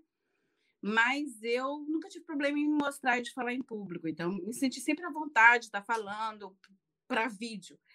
E o que foi falado já, né, com relação à luz, à composição, ao conforto do olhar, está tá em mim, talvez isso em mim, porque eu trabalho com, com essas regras na fotografia. Então, eu estou sempre preocupada com o que está no meu fundo, né, com o que está aparecendo, como que a pessoa está vendo. Isso está em mim. Mas existe algo que é mais importante, porque você não precisa, você que está escutando, não precisa você você ter já em você esse conhecimento. Acho que o fundamental é você começar né? Como a Lucy falou, existe um processo. No começo você começa, mas é importante você começar. Porque se você não começa a fazer o seu vídeo, o que, que vai acontecer? Você não, não vai ter como avaliar o seu crescimento. Hoje você faz seu vídeo e você vê que a luz não está boa, você tem que comprar um ring light. Então, tem que comprar essa luz redonda, né? Ou outro tipo de LED, um LED, eu não sei mas tem que ter uma boa fonte de luz. É que você tem que fazer, primeiro você tem que fazer um vídeo, gravar, né? Publica sem medo ser feliz, não tenha medo, porque isso te impede de ter criatividade, de inovar. Então publica. E aí você vai vendo, eu preciso melhorar a luz. E aí você compra a luz, tá? Depois você vê que precisa do microfone, que eu hoje não tô com microfone. Então você precisa do microfone. Então o que, que você vai fazer? Pesquisa o microfone que é adequado à sua necessidade de empreendedor mas não vai atropelando as coisas, né? E sendo perfeccionista. É uma coisa que não pode ser enquanto você está gravando, quando você está empreendendo, é perfeccionista. Se eu tenho que pensar que a Lucy me dá todas as características para fazer um bom vídeo, que eu tenho que ter a luz certa, o fundo certo e tal, e eu busco esse ideal para começar, você vai ficar parado. Isso não pode. Idealiza, coisa ideal joga fora do perfeccionismo, tá? Tem que agir. Vai, faz, analisa, vê o que está precisando e faz de novo. E uma outra coisa, quando você quer fazer vídeo, seja no Instagram, no YouTube, para atingir o seu público, aquele público que você vai dar resposta para ele, que você vai ajudar ele, né? Que você vai fornecer alguma coisa para ele. Primeira coisa que você tem que fazer também é conhecer o seu público. Então, eu não posso tentar atingir todo mundo, eu tenho que atingir um público específico. E aquele público tem uma demanda, tem uma necessidade que eu posso satisfazer com o meu conhecimento. Então, conhecendo o meu público, eu posso estabelecer aquilo que eu posso, posso dar para ele como conteúdo. Então, tudo é um conjunto. Vem lá da inovação, vem lá da criatividade, vem lá da caixinha, do que eu vou botar para dentro para eu botar para fora. Eu só posso botar para fora o que está para dentro, o que tem dentro, né? Então, assim, tudo isso é um conjunto que você tem que ter para produzir um bom vídeo, né? Então, assim, eu, como fotógrafa, é, tenho vários públicos. Eu não trabalho só com turista, né? Eu tenho um, um outro público aqui na França, então, então eu tenho dois públicos, né? Eu não trabalho só com um produto. Então, para turista, a gente tem que estar tá dando Paris, né? Dicas de Paris, dicas de fotografia em Paris. Mas para o público, eu tenho que dar outra coisa. Então, eu tenho sempre que estar tá estudando, buscando coisas novas para produzir um bom vídeo, um bom conteúdo para as redes sociais. Terminou. Ok, obrigada, Keila. Bom, agora a gente vai partir para um outro assunto que é super importante para quem trabalha com as redes sociais, para todo empreendimento hoje em dia, que são dois fatores importantes, a comunicação e a imagem, né? Então, a gente sabe aí que as pessoas costumam, costumam falar que uma boa imagem é mais que mil falar. Mas as duas coisas juntas, juntas fazem um efeito bem melhor, né? Mas eu gostaria que vocês falassem um pouco sobre a importância da fotografia ou da ilustração, usar esse conteúdo também para engajar dentro do seu empreendimento, para criar uma conexão com o seu público-alvo. Então, gostaria de pedir a vocês para que contassem aqui um pouco para o nosso público sobre a importância da imagem dentro da comunicação com o público-alvo. É, eu começo com a Lígia, cinco minutos. Lígia. Ah, do vídeo, que eu não me sinto muito à vontade, porque sou eu que apareço, com fotos eu me sinto em casa, porque não sou, eu não faço quase selfie. Porque a minha proposta, pelo menos no meu Instagram, é eu emprestar os meus olhos para quem está junto comigo. Então é como se a pessoa estivesse olhando junto comigo. Então não faz sentido eu aparecer na foto. E isso é um exercício muito bacana, porque eu faço descrição para os cegos. E quem mais gosta de ler descrição para os cegos são as pessoas que enxergam, porque aí eu conto coisas que a, a, as pessoas passam correndo e talvez não tivessem observado. E até curiosidade sobre como é que eu tirei a foto, que eu quase me machuquei para tirar aquela foto. E assim, eu, eu me identifico muito com a, com a Keila, porque apesar de eu não ser fotógrafa, eu enxergo o mundo enquadrado. Eu ando na rua e eu vou enquadrando as cenas. Puxa, isso aqui daria uma foto bacana. É, é assim, é, é uma coisa que é dentro de mim. Eu gosto de enquadrar o mundo e fazer cenas e contar histórias. E para que, que eu uso isso? Eu sou palestrante. A coisa que mais irritante que eu acho que existe na face da Terra é você assistir uma palestra cheia de texto e tabela. Principalmente para a minha área, que é, que é engenharia, nossa, o que tem? Texto e tabela, texto e tabela, texto e tabela e gráfico. Então, quando eu vou falar de, de inovação, de design, de criatividade, de liderança, enfim, de, dos tópicos todos que eu for falar, eu nunca uso tabelas, gráficos e textos, nunca. Eu uso fotos, fotos que eu tirei. Por quê? Porque aí eu tenho a história daquela foto. Na verdade, eu levo muitas, eu levo semanas às vezes para produzir uma palestra, porque eu escolho cuidadosamente cada foto para transmitir aquele conceito que eu quero que as pessoas se lembrem. Porque quando eu estou falando sobre liderança e eu estou falando sobre um aspecto da liderança, eu mostro uma foto e conto a história da foto, a pessoa, o emocional da pessoa vai se conectar e ela vai se lembrar daquela foto e daquela mensagem. Do ponto de vista cognitivo, uma coisa que eu gosto muito de estudar é a neurociência, do ponto de vista cognitivo, ela consegue memorizar muito melhor, ela consegue compreender muito mais a mensagem quando ela vê a foto e quando ela associa com alguma emoção aquela foto. Com, com imagem é muito mais fácil de a gente associar a emoção, né? E o, a outra maneira como eu trabalho as fotos é com as minhas ilustrações, que eu recorto digitalmente fotos e misturo com desenhos. Então eu uso fotos o tempo inteiro e eu tiro eu não sou fotógrafa, eu sou uma fraude em fotografia, eu só tenho o olho mesmo, o resto não tenho. Então eu tiro foto com celular, mas mesmo assim dá para aproveitar bastante coisa e dá para usar muito. Então não precisa ser, claro, sempre é bom a gente quando eu quando eu tenho que tirar fotos minhas, aí eu contrato uma profissional para me fotografar, alguém que entende do assunto porque são as minhas fotos de divulgação. Eu acho muito importante que a gente tenha fotos profissionais, que sejam pessoas que realmente entendam de fotografia, tipo a Keila, que vão lá e tiram a foto da, da pessoa, porque ela tem que realmente mostrar uma face dela profissional. Mas para a gente usar no dia a dia na, da nossa divulgação e do nosso trabalho como empreendedores, eu acho que as fotos que a gente tira no dia a dia, se a gente der uma caprichada no olho, a gente pode, a gente não precisa de equipamentos tão profissionais assim, se a gente caprichar no olho e, e prestar bastante atenção na composição. E aí, é, só para fechar, eu me lembrei da, de uma entrevista que eu li uma vez da Catherine Hepburn, que é uma atriz de Hollywood, e a, a repórter perguntou para ela, foi entrevistá-la, ela morava num sítio, e quando ela foi fazer a entrevista, ela estava toda arrumada, maquiada, bonita, assim, enfim, produzida. E a repórter perguntou: Nossa, mas você se arruma assim todo dia, para mesmo morando aqui num lugar longe? e, e, não aparecendo mais no cinema como você aparecia antes, você era uma atriz celebrada, e ela já tinha uma certa idade. E a Catherine fez, falou uma, fez uma resposta que para mim mudou que eu, a maneira como eu enxergo as coisas. Um minuto, Vi. É a frase final dela. Ela falou o seguinte: Olha, eu, se não quiser olhar para mim, é só eu não olhar no espelho. Mas as pessoas que convivem comigo não têm essa escolha. Então eu quero que elas tenham a melhor experiência possível eu quero mostrar o melhor de mim para elas, eu quero que é, quando elas olharem para mim, a experiência seja agradável. Então, eu vou me arrumar e vou dar sempre o melhor de mim para as outras pessoas. Eu tento levar isso para a vida, porque eu, eu acho que faz sentido. Quando a gente. Não tem nada a ver com marca, não precisa ter maquiagem, não é uma produção exagerada. É pensar que o outro que está me olhando tenha uma experiência agradável, porque se eu não quiser me olhar, é só não me olhar no espelho.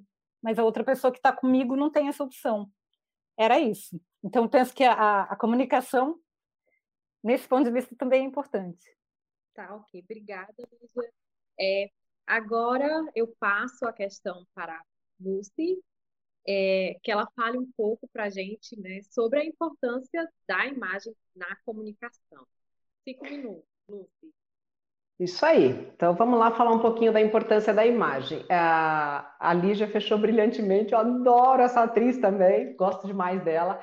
E você vê que interessante. Vamos pegar aqui, vamos, vamos falar de produto, né? Porque afinal de contas todos somos empreendedoras, no fim das contas a gente tem que falar de produto. Quem é o produto? Quem é o produto aí, né? Quem é? O ator é o, o seu corpo é o seu produto. A sua aparência é o seu produto, é o que vai te vender é o que vai te deixar, né, te mostrar, falar, olha, ainda estou bem, né, ainda posso fazer uns filmes aí em Hollywood. Então, assim, essa essa é uma preocupação, sim. É uma preocupação. É, porque a gente fala assim, ah, mas é, é eu não estou falando aqui de aparecer chiquetosa, de marca. Mas você tem que pensar o seguinte: como que eu quero que a minha marca seja vista? E você é, representa a sua marca. Né? São os olhos. As pessoas olham para você e sentem ou não vontade de conhecer a sua marca. E eu não estou falando aqui nem de beleza, nem de padrão estético, nem nada, sabe, gente? Porque eu vejo assim, é, eu tenho aluno de todas, de todos os perfis. Tem gente que se acha bem no vídeo, tem gente que se acha horrível, tem gente que se sente mal, tem gente que porque tem uma ruga fica assim arrasado, ah, porque o meu cabelo é branco, porque não sei o quê, enfim. Essas coisas são pequenos detalhes. Agora, o bom do vídeo, da imagem, é que você pode melhorar. Né? Se você é, como a própria Keila, que é fotógrafa aí, citou. Ah, você fez um videozinho, não, não funcionou? Não ficou bacana? Faça outro. Publique, para você sentir o que as pessoas vão trazer de retorno. Agora, sem dúvida nenhuma, você tá, é, você está maquiado.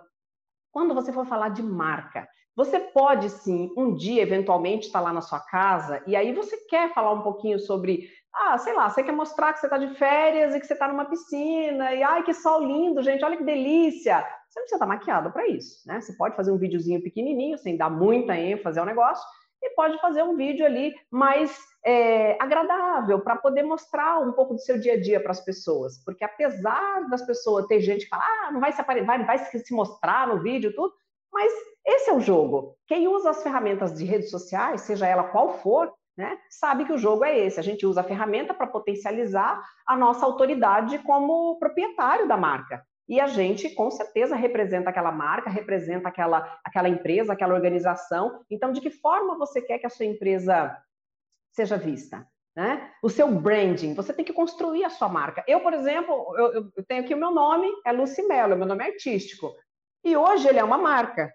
Então, eu, eu, tenho uma preocupação muito grande, como que a minha marca vai ser reconhecida, né? Como, então, lá no meu canal do YouTube eu falo sobre todos esses assuntos aí, trago insights também. Depois dei uma passadinha lá, é Lucy com Y, Melo com dois L's, o meu canal do YouTube, que tem bastante desses assuntos aprofundados.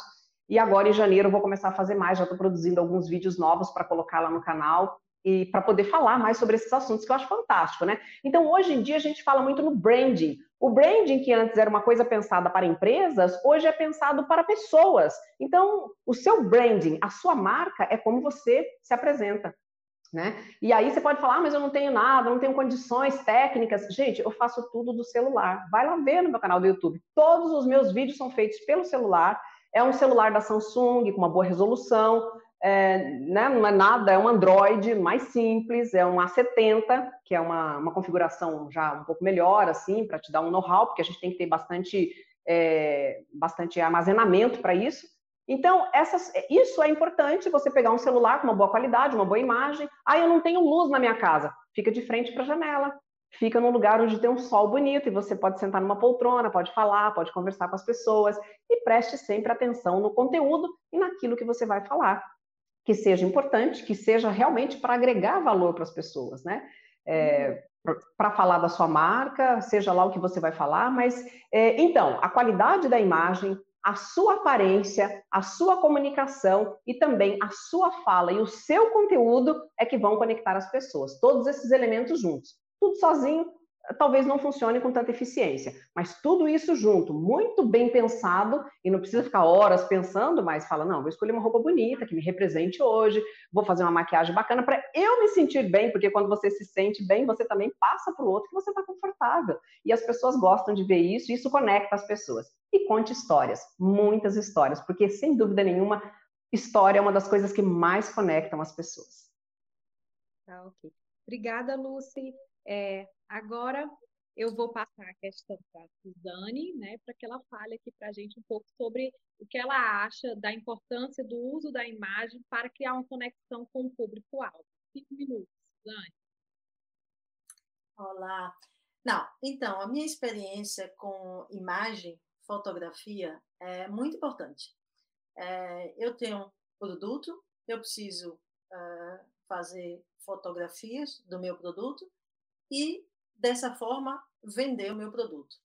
É, como é que eu faço essas fotos? Essas fotos é, eu faço elas mesmas. Eu tomei um curso de fotografia básico. Eu comprei até uma câmera que eu acho que é boa. É, é, eu, eu sou curiosa, então eu sempre estou lendo algumas coisas, como eu posso me é, é, tá cada vez mais, né, ultrapassando aquele limite da perfeição, que não não quero chegar na perfeição, mas como que eu posso fazer um pouquinho melhor? E assim eu comecei é, o meu trabalho com as minhas imagens, com minhas fotografias. No decorrer do tempo, eu já tenho a, a, a minha empresa há cinco anos, eu percebi que a importância da imagem, de uma boa fotografia, ela era muito mais importante do que aquilo, né, aquele, aquele nível que eu estava. Então, é, nos últimos alguns meses atrás, eu renovei todo o meu site e resolvi fazer isso com uma pessoa que realmente é, saiba do saiba do negócio. Então, ela me aconselhou a realmente a contratar uma fotógrafa e antes mesmo da gente começar o trabalho de fotografia, é, a gente pensou em, e elaborou todo um esquema de como deveria ser feito aquelas fotos né? Como que aquelas fotos poderiam ser é, lançadas no mercado e as pessoas é, reconhecessem o trabalho da Abraçuz através daquela foto. E me encantou, isso me encantou e abriu assim um horizonte, a caixa né? realmente abriu, porque é muito importante, é um trabalho que realmente é, é criativo, né? Você pode ter uma imagem criativa, você pode ter uma imagem completamente diferente daquelas que estão sendo feitas até então. Mas uma coisa é, que a Lúcia também falou é que você tem que ter a, a, o pensamento que toda imagem que você vai lançar, é, ela tem que dizer alguma coisa com o seu brand. Né? Então, essa imagem ela tem que estar conectada com as outras imagens que você já fez, com a pessoa que você é, com o produto que você está vendendo é, não necessariamente a gente vai ficar fixada naquele tipo de imagem que a gente está produzindo. Por quê? Porque a gente vai inovar, né? De, de repente a gente fazer uma, é, vai inovar, a gente vai trocar de produto, a gente vai trocar de, de, de, de, comunicação, né? Porque imagem é comunicação. E aí a gente vai dar todo, né? Pincelar e a gente vai recomeçar tudo de novo com é, outros tipos de foto, com outros tipos de cores, com outro tipo de fundo. É, eu gosto muito, muito mesmo desse, é, desse, desse mundinho. Não sou fotógrafa, mas é, eu gosto muito de, de fotografar pessoas, fotografar natureza. E eu acho que a gente tem que realmente treinar isso, porque como empreendedora, a gente tem que ser um pouquinho de cada coisa, né? Então, hoje em dia, né, como a Lúcia também falou, com o nosso telefone a gente consegue fazer muitas coisas. Né? Muitas fotos legais a gente consegue tirar com o nosso, com o nosso telefone, e o meu telefone anda comigo o tempo inteiro. Eu tenho milhões de fotos, é, uso pouquíssima de todas as fotos que eu já tirei, mas é importante porque você também está fazendo um treinamento né, de como que você quer fazer aquela foto, que tipo de imagem você está querendo mostrar para o seu, seu cliente, como que eu vou fazer, e aí você vai aprendendo né, aqueles truquezinhos mas é, eu acho que também é importante a gente também salientar que o profissional na área de fotografia ele é muito importante. Se você realmente é, querendo é, entregar né, um, um, produto de valor ao seu cliente, você tem que ter essa, essa, essa preocupação em estar tá investindo em boas fotografias, porque a imagem é o começo da comunicação, né? É, muita gente, às vezes, a, a gente compra o produto né, com os olhos, né? É, você está vendo, ainda mais agora, né? Tudo fechado, a gente precisa ver o, o, produto. O produto ele tem que ser fotografado de uma maneira como praticamente é, ele esteja real, né? Então, é, muitas vezes você tem que estar é, tá simplesmente dando aquele, através da imagem, simplesmente aquela, aquela ideia de que aquela xícara é daquele jeito que está sendo fotografada, sem muito a mudança de cor, nada, porque né, você pede a xícara aí, aquele azul que você estava vendo, já não é um azul tão claro ou tão escuro como estava na foto. Então, isso também tem que ser é, pensado né, quando você faz uma fotografia. Uma coisa diferente quando você quer fazer uma fotografia de ambiente. Aí você, é, a imaginação, a criatividade deixa rolar e também é, é muito legal porque você está querendo o quê? Mostrar como alguém, né, pode usar o produto de uma outra, de, uma outra forma, né? Então você não está mostrando simplesmente o produto na fotografia, mas você está mostrando o produto como pode ser usado. E aí são dois tipos de, de fotografia, dois tipos de imagem, dois tipos de comunicação. Mais ou menos Obrigada, assim. Suzane. É, agora eu passo né, a questão para a Keila, para que ela possa falar para a gente sobre a importância da imagem na criação desse vínculo com o público-alvo, com os clientes. Cinco minutos, Keila. Então, que responsabilidade, né? E eu queria dizer para a Lígia que ela já é fotógrafa. Você é fotógrafa, né? Você é fotógrafa. Você faz um trabalho de fotografia. Né? E o trabalho da Lígia, pelo que ela falou, ela trabalha com um recurso super importante para a comunicação hoje em dia, que é o storytelling. Ela conta a história da fotografia que ela faz, né? ela deixa esse registro. E isso na comunicação é muito importante. Você tem a imagem e tem a história da imagem. E através da história, a pessoa vai se conectar com você comunicação que você vai passar. Né?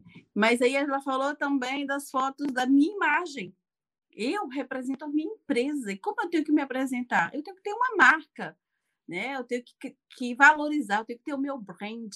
Então, para que eu faça o meu brand, né, eu tenho que ter um conjunto de coisas. Né? E para isso eu preciso de profissionais, um deles é o fotógrafo. Se você é um empreendedor e trabalha com as redes sociais, que hoje todo mundo faz. Né? Então você precisa ter uma boa imagem. Não só o fotógrafo, mas um personal style, eu penso, né? Alguém que vai, vai avaliar, vai melhorar o, o, que, o valor que você quer agregar à sua, à sua empresa, ao seu empreendimento. Então você tem que ter noção de que isso é importante. Eu não vou me conectar com uma pessoa que é totalmente diferente de mim. Muitas vezes a gente nem vê, né, quem é muito diferente de você.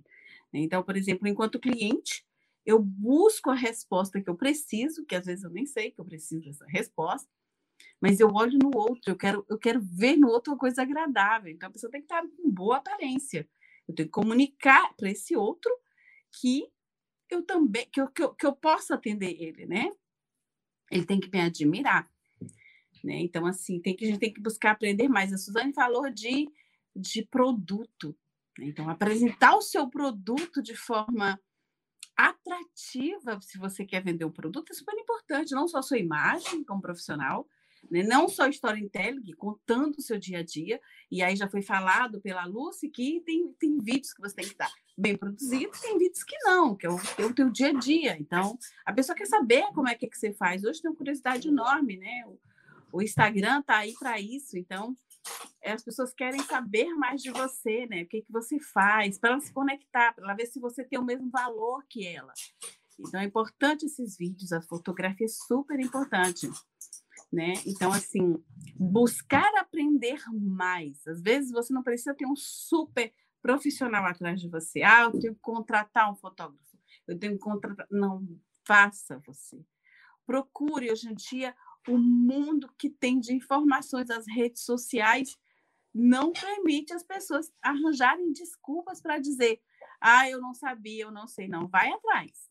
Tem uma dificuldade, vai atrás. Né? Então, assim, é, e um outro fator que eu, que eu falo, que é bem pessoal, que é bem emocionante, fala, já foi falado, a Lígia já falou que a fotografia ela conecta emoções. Então, que tipo de emoções você quer levar? Que tipo de emoções você quer despertar nas pessoas com o produto que você vende, com o serviço que você presta? Então, para mim, trabalho com a memória fotográfica que eu vou construir nas pessoas, eu tenho que deixar isso importante. Ela vai levar de Paris mais do que uma lembrança. Ops, caiu minha garrafa de água. Vai levar mais do que a memória, mais do que a memória de Paris, né? Essa, esse souvenir de Paris. Ela tem um registro, ela tem a memória fotográfica da história dela, ela tem um crescer, desse, esse desenvolvimento da história dela. Né? Então, para mim, enquanto fotógrafo, poder contribuir com a memória das pessoas é muito importante, faz parte do meu objetivo, né? Então, eu tenho procurado isso, né? Fortalecer isso. E a minha imagem é muito importante. Então, já foi falado, né? É, a aparência da gente tem que estar quase que impecável, mas não pode ser falsa. Não posso colocar demais na minha aparência se isso não é a minha essência. Então, a minha essência tem que revelar muito de mim e estar tá de acordo com a minha aparência. Né? Então, é isso que eu tenho para falar. E vamos lá.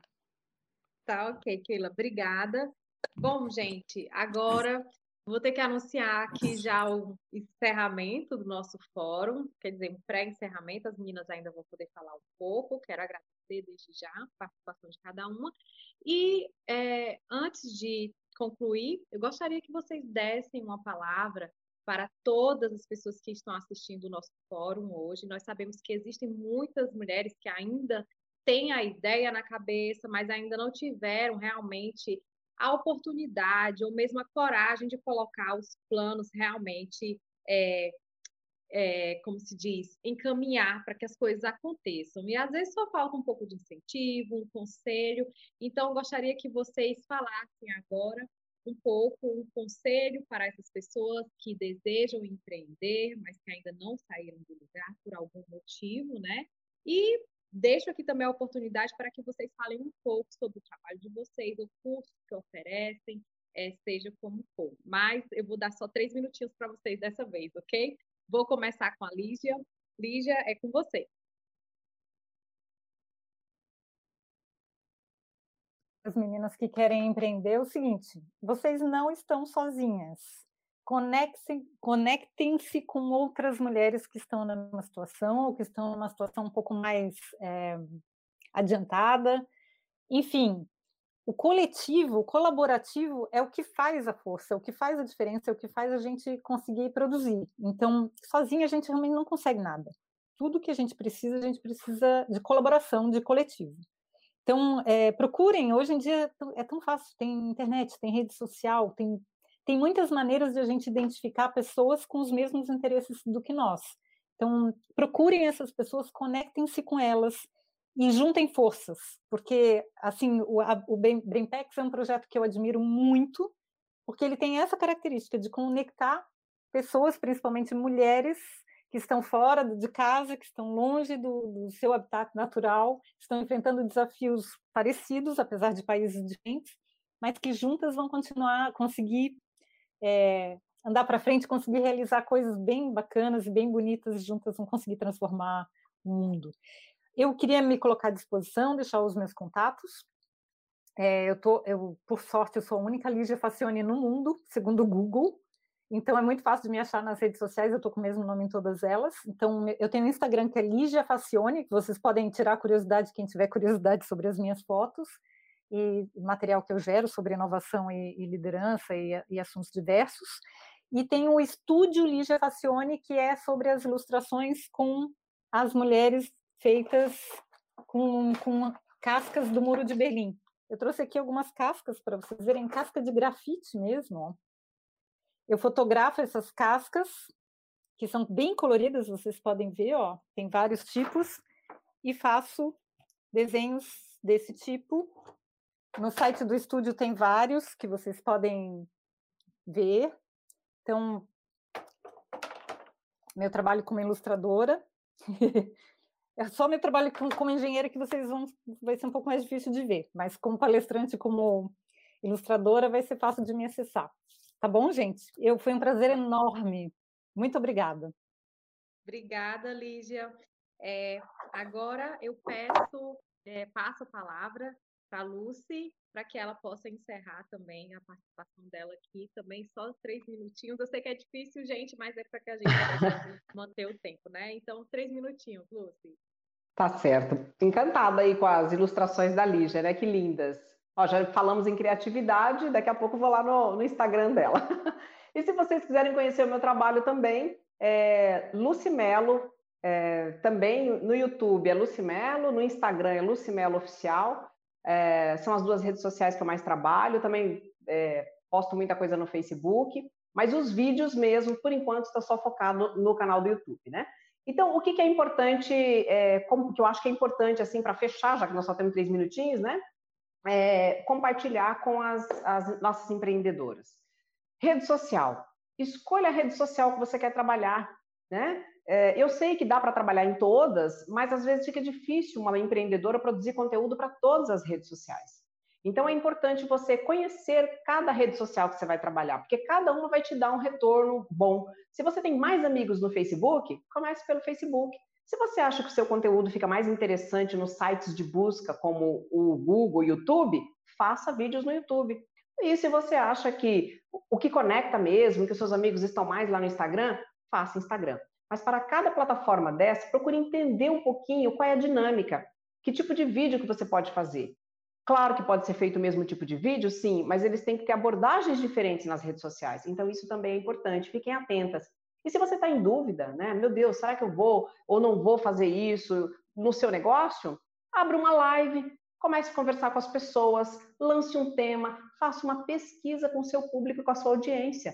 Bate um papo, fala, olha, gente, estou trazendo aqui um assunto tal, que tá me. É que ultimamente eu tenho é, eu, tenho bastante, eu tenho tido bastante contato com esse tema, vim dividir com vocês numa boa, sem entrar nos pormenores, que abriu empresa, não, só para você sentir é, se esse tema é bacana, se as pessoas se conectam com ele, se é esse feedback que você gostaria, né, esse retorno que você gostaria de ter das pessoas quando seu negócio estivesse em andamento. Eu acho que é super bacana. Você programa aí uma live direitinho, aprende como fazer e aí faça uma live e tenta testar. Porque o que eu tenho visto, as grandes empresas, e a gente pega os exemplos das grandes empresas, né? É, por exemplo, a, a Bate de, Delate, que é uma empresa brasileira, que agora acho que internacionalizou, eles, eles colocaram no, no site deles, eles é, têm um case de sucesso, e olha que interessante, o que, que eles fazem? Para entender que tipo de conteúdo que eles colocam no Instagram, eles conversam com o público deles o tempo todo. Ai, que sorvete você mais gosta? Ai, que sorvete você gostaria de ver aqui? E não é só sorvete, eles têm vários produtos. Depois vocês entram lá e deem uma olhadinha no Instagram da Bate de Latte, que eu acho assim, um Instagram muito bacana. Eles são focados em venda, mas tudo aquilo que o cliente quer ver ali no videozinho, quer ver ali na tela, quer, quer ver uma foto, eles sempre estão focados naquilo que o cliente quer experimentar. Então, isso é muito bacana, você é, aproveitar as redes sociais para fazer essa pesquisa de campo e trazer isso para sua experiência, para sua empresa.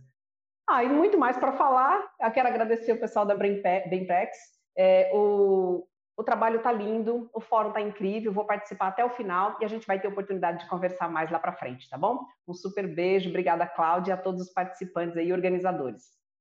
Obrigada, Lucy. Então, agora eu passo a palavra para a Suzane, que ela possa também falar um pouco sobre o seu trabalho e contar aqui para a gente um pouco. Três minutinhos, Suzane.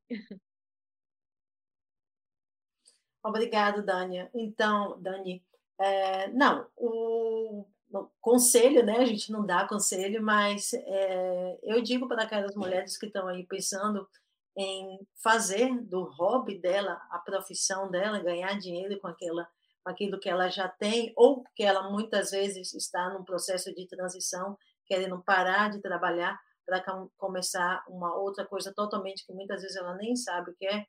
é eu diria pare, dê um tempo para você mesma, é, vá fazer uma viagem. Bom, nesse momento a gente está viajando um pouco, mas vá ler alguma coisa, vá ver um filme, mas dê um tempo para você mesmo.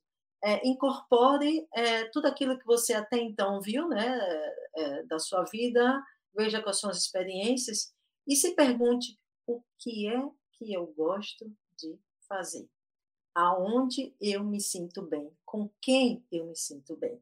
Né? Eu acho que a gente, quando a gente aprende a se conhecer, né, a gente aprende também a se a responder perguntas que muitas vezes a gente nunca faz. Né? Então a gente tem que aprender a se conhecer, a gente tem que saber quem a gente é, para a gente saber o que a gente gosta, o que a gente quer fazer, que tipo de material a gente quer trabalhar, com que tipo de gente a gente quer trabalhar, porque é importante a gente fazer alguma coisa que a gente se sente bem.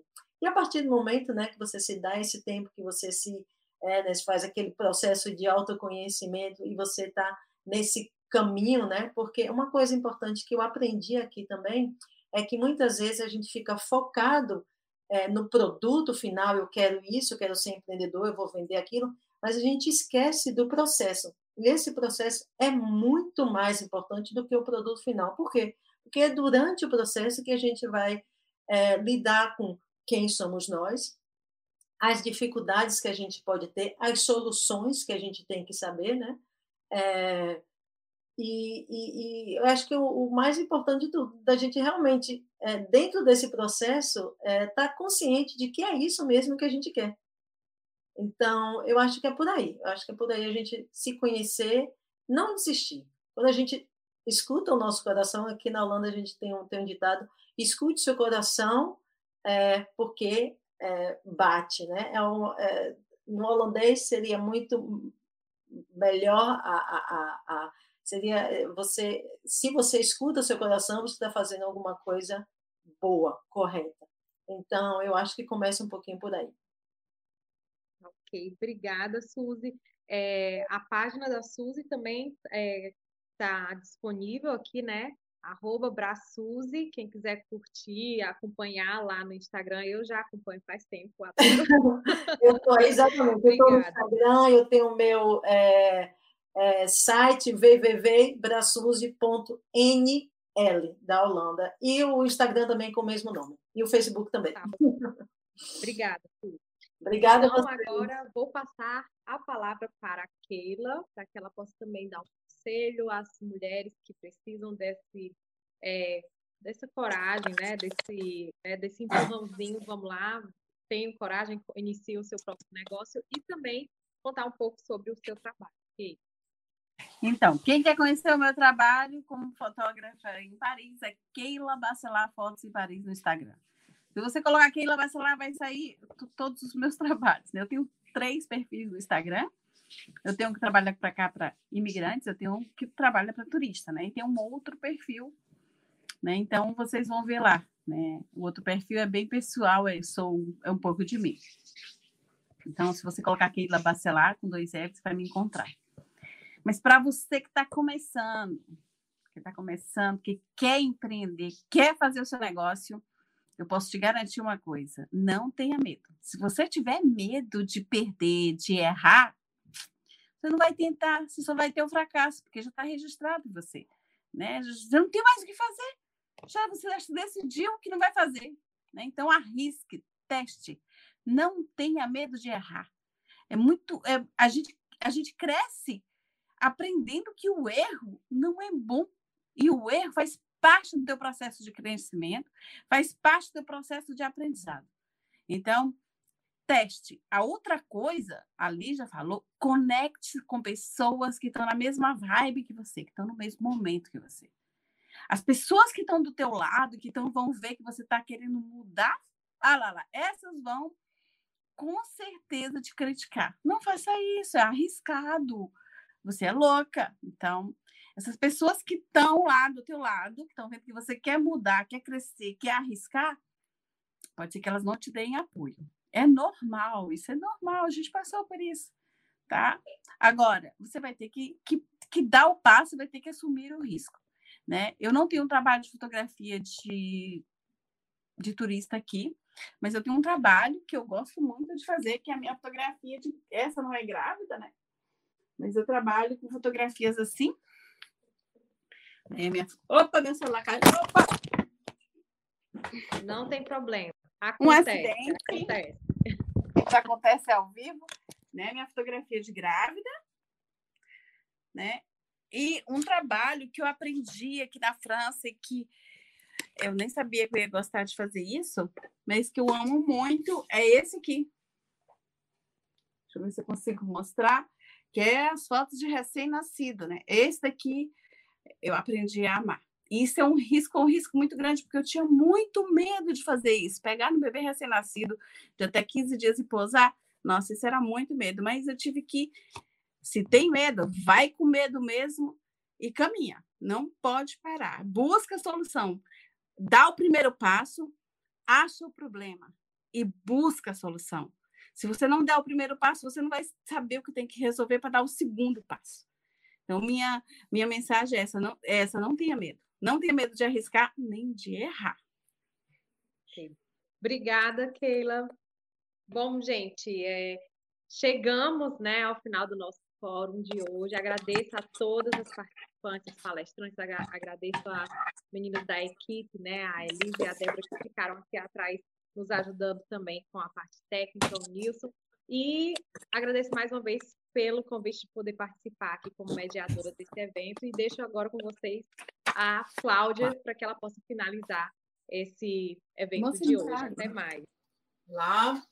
Ai, meninas, eu fico sem palavras aqui, depois de ouvir tanta, tanta experiência boa, tanta, tanta informação, tantos conteúdos. A gente até passou algumas, alguns comentários, porque realmente é muito, muito enriquecedor tudo isso aqui. Eu só tenho a agradecer cada uma de vocês por disponibilizar o tempo de vocês, é, a experiência de vocês. Isso não tem preço, viu? Então, queria muito, muito agradecer. Isso só é possível porque nós estamos todas juntas e porque a gente constrói isso juntas, tá? Então, quero agradecer todas que participaram, cada comentário, todas que vão ver esses, esse fórum, porque ele vai ficar gravado. Então, vão ter muitas pessoas que provavelmente vai entrar em contato com vocês posteriormente, porque vai ficar gravado e aí cada vez aumenta mais, é um círculo é, do bem, né? Então é isso, agradeço muito cada uma de vocês, muito sucesso. Tem muito mais coisas vindo aí pela frente. Provavelmente a gente vai é, falar mais sobre temas que a, gente, que a gente discutiu hoje, falar mais sobre vídeos, né? E, e, é, e é isso que eu queria agradecer hoje a vocês. Então, agradecer a Elisa, o Nil, que está aí na parte técnica, assessorando a gente. E olha, hoje a gente vai fazer um abraço em um conjunto coletivo para a gente encerrar aqui, já que a gente não pode estar juntas, mas a gente está em pensamento, a gente está em coração e que todas as pessoas se sintam abraçadas por nós também, porque eu tenho certeza que é, não é só a experiência, é o amor que cada uma traz que faz com que vocês tirem essas mulheres do sofá. Eu sempre falo, vamos arrastar elas, tirar do sofá e colocar a cabeça para para funcionar e, e ser feliz, né? A gente está aqui para ser feliz.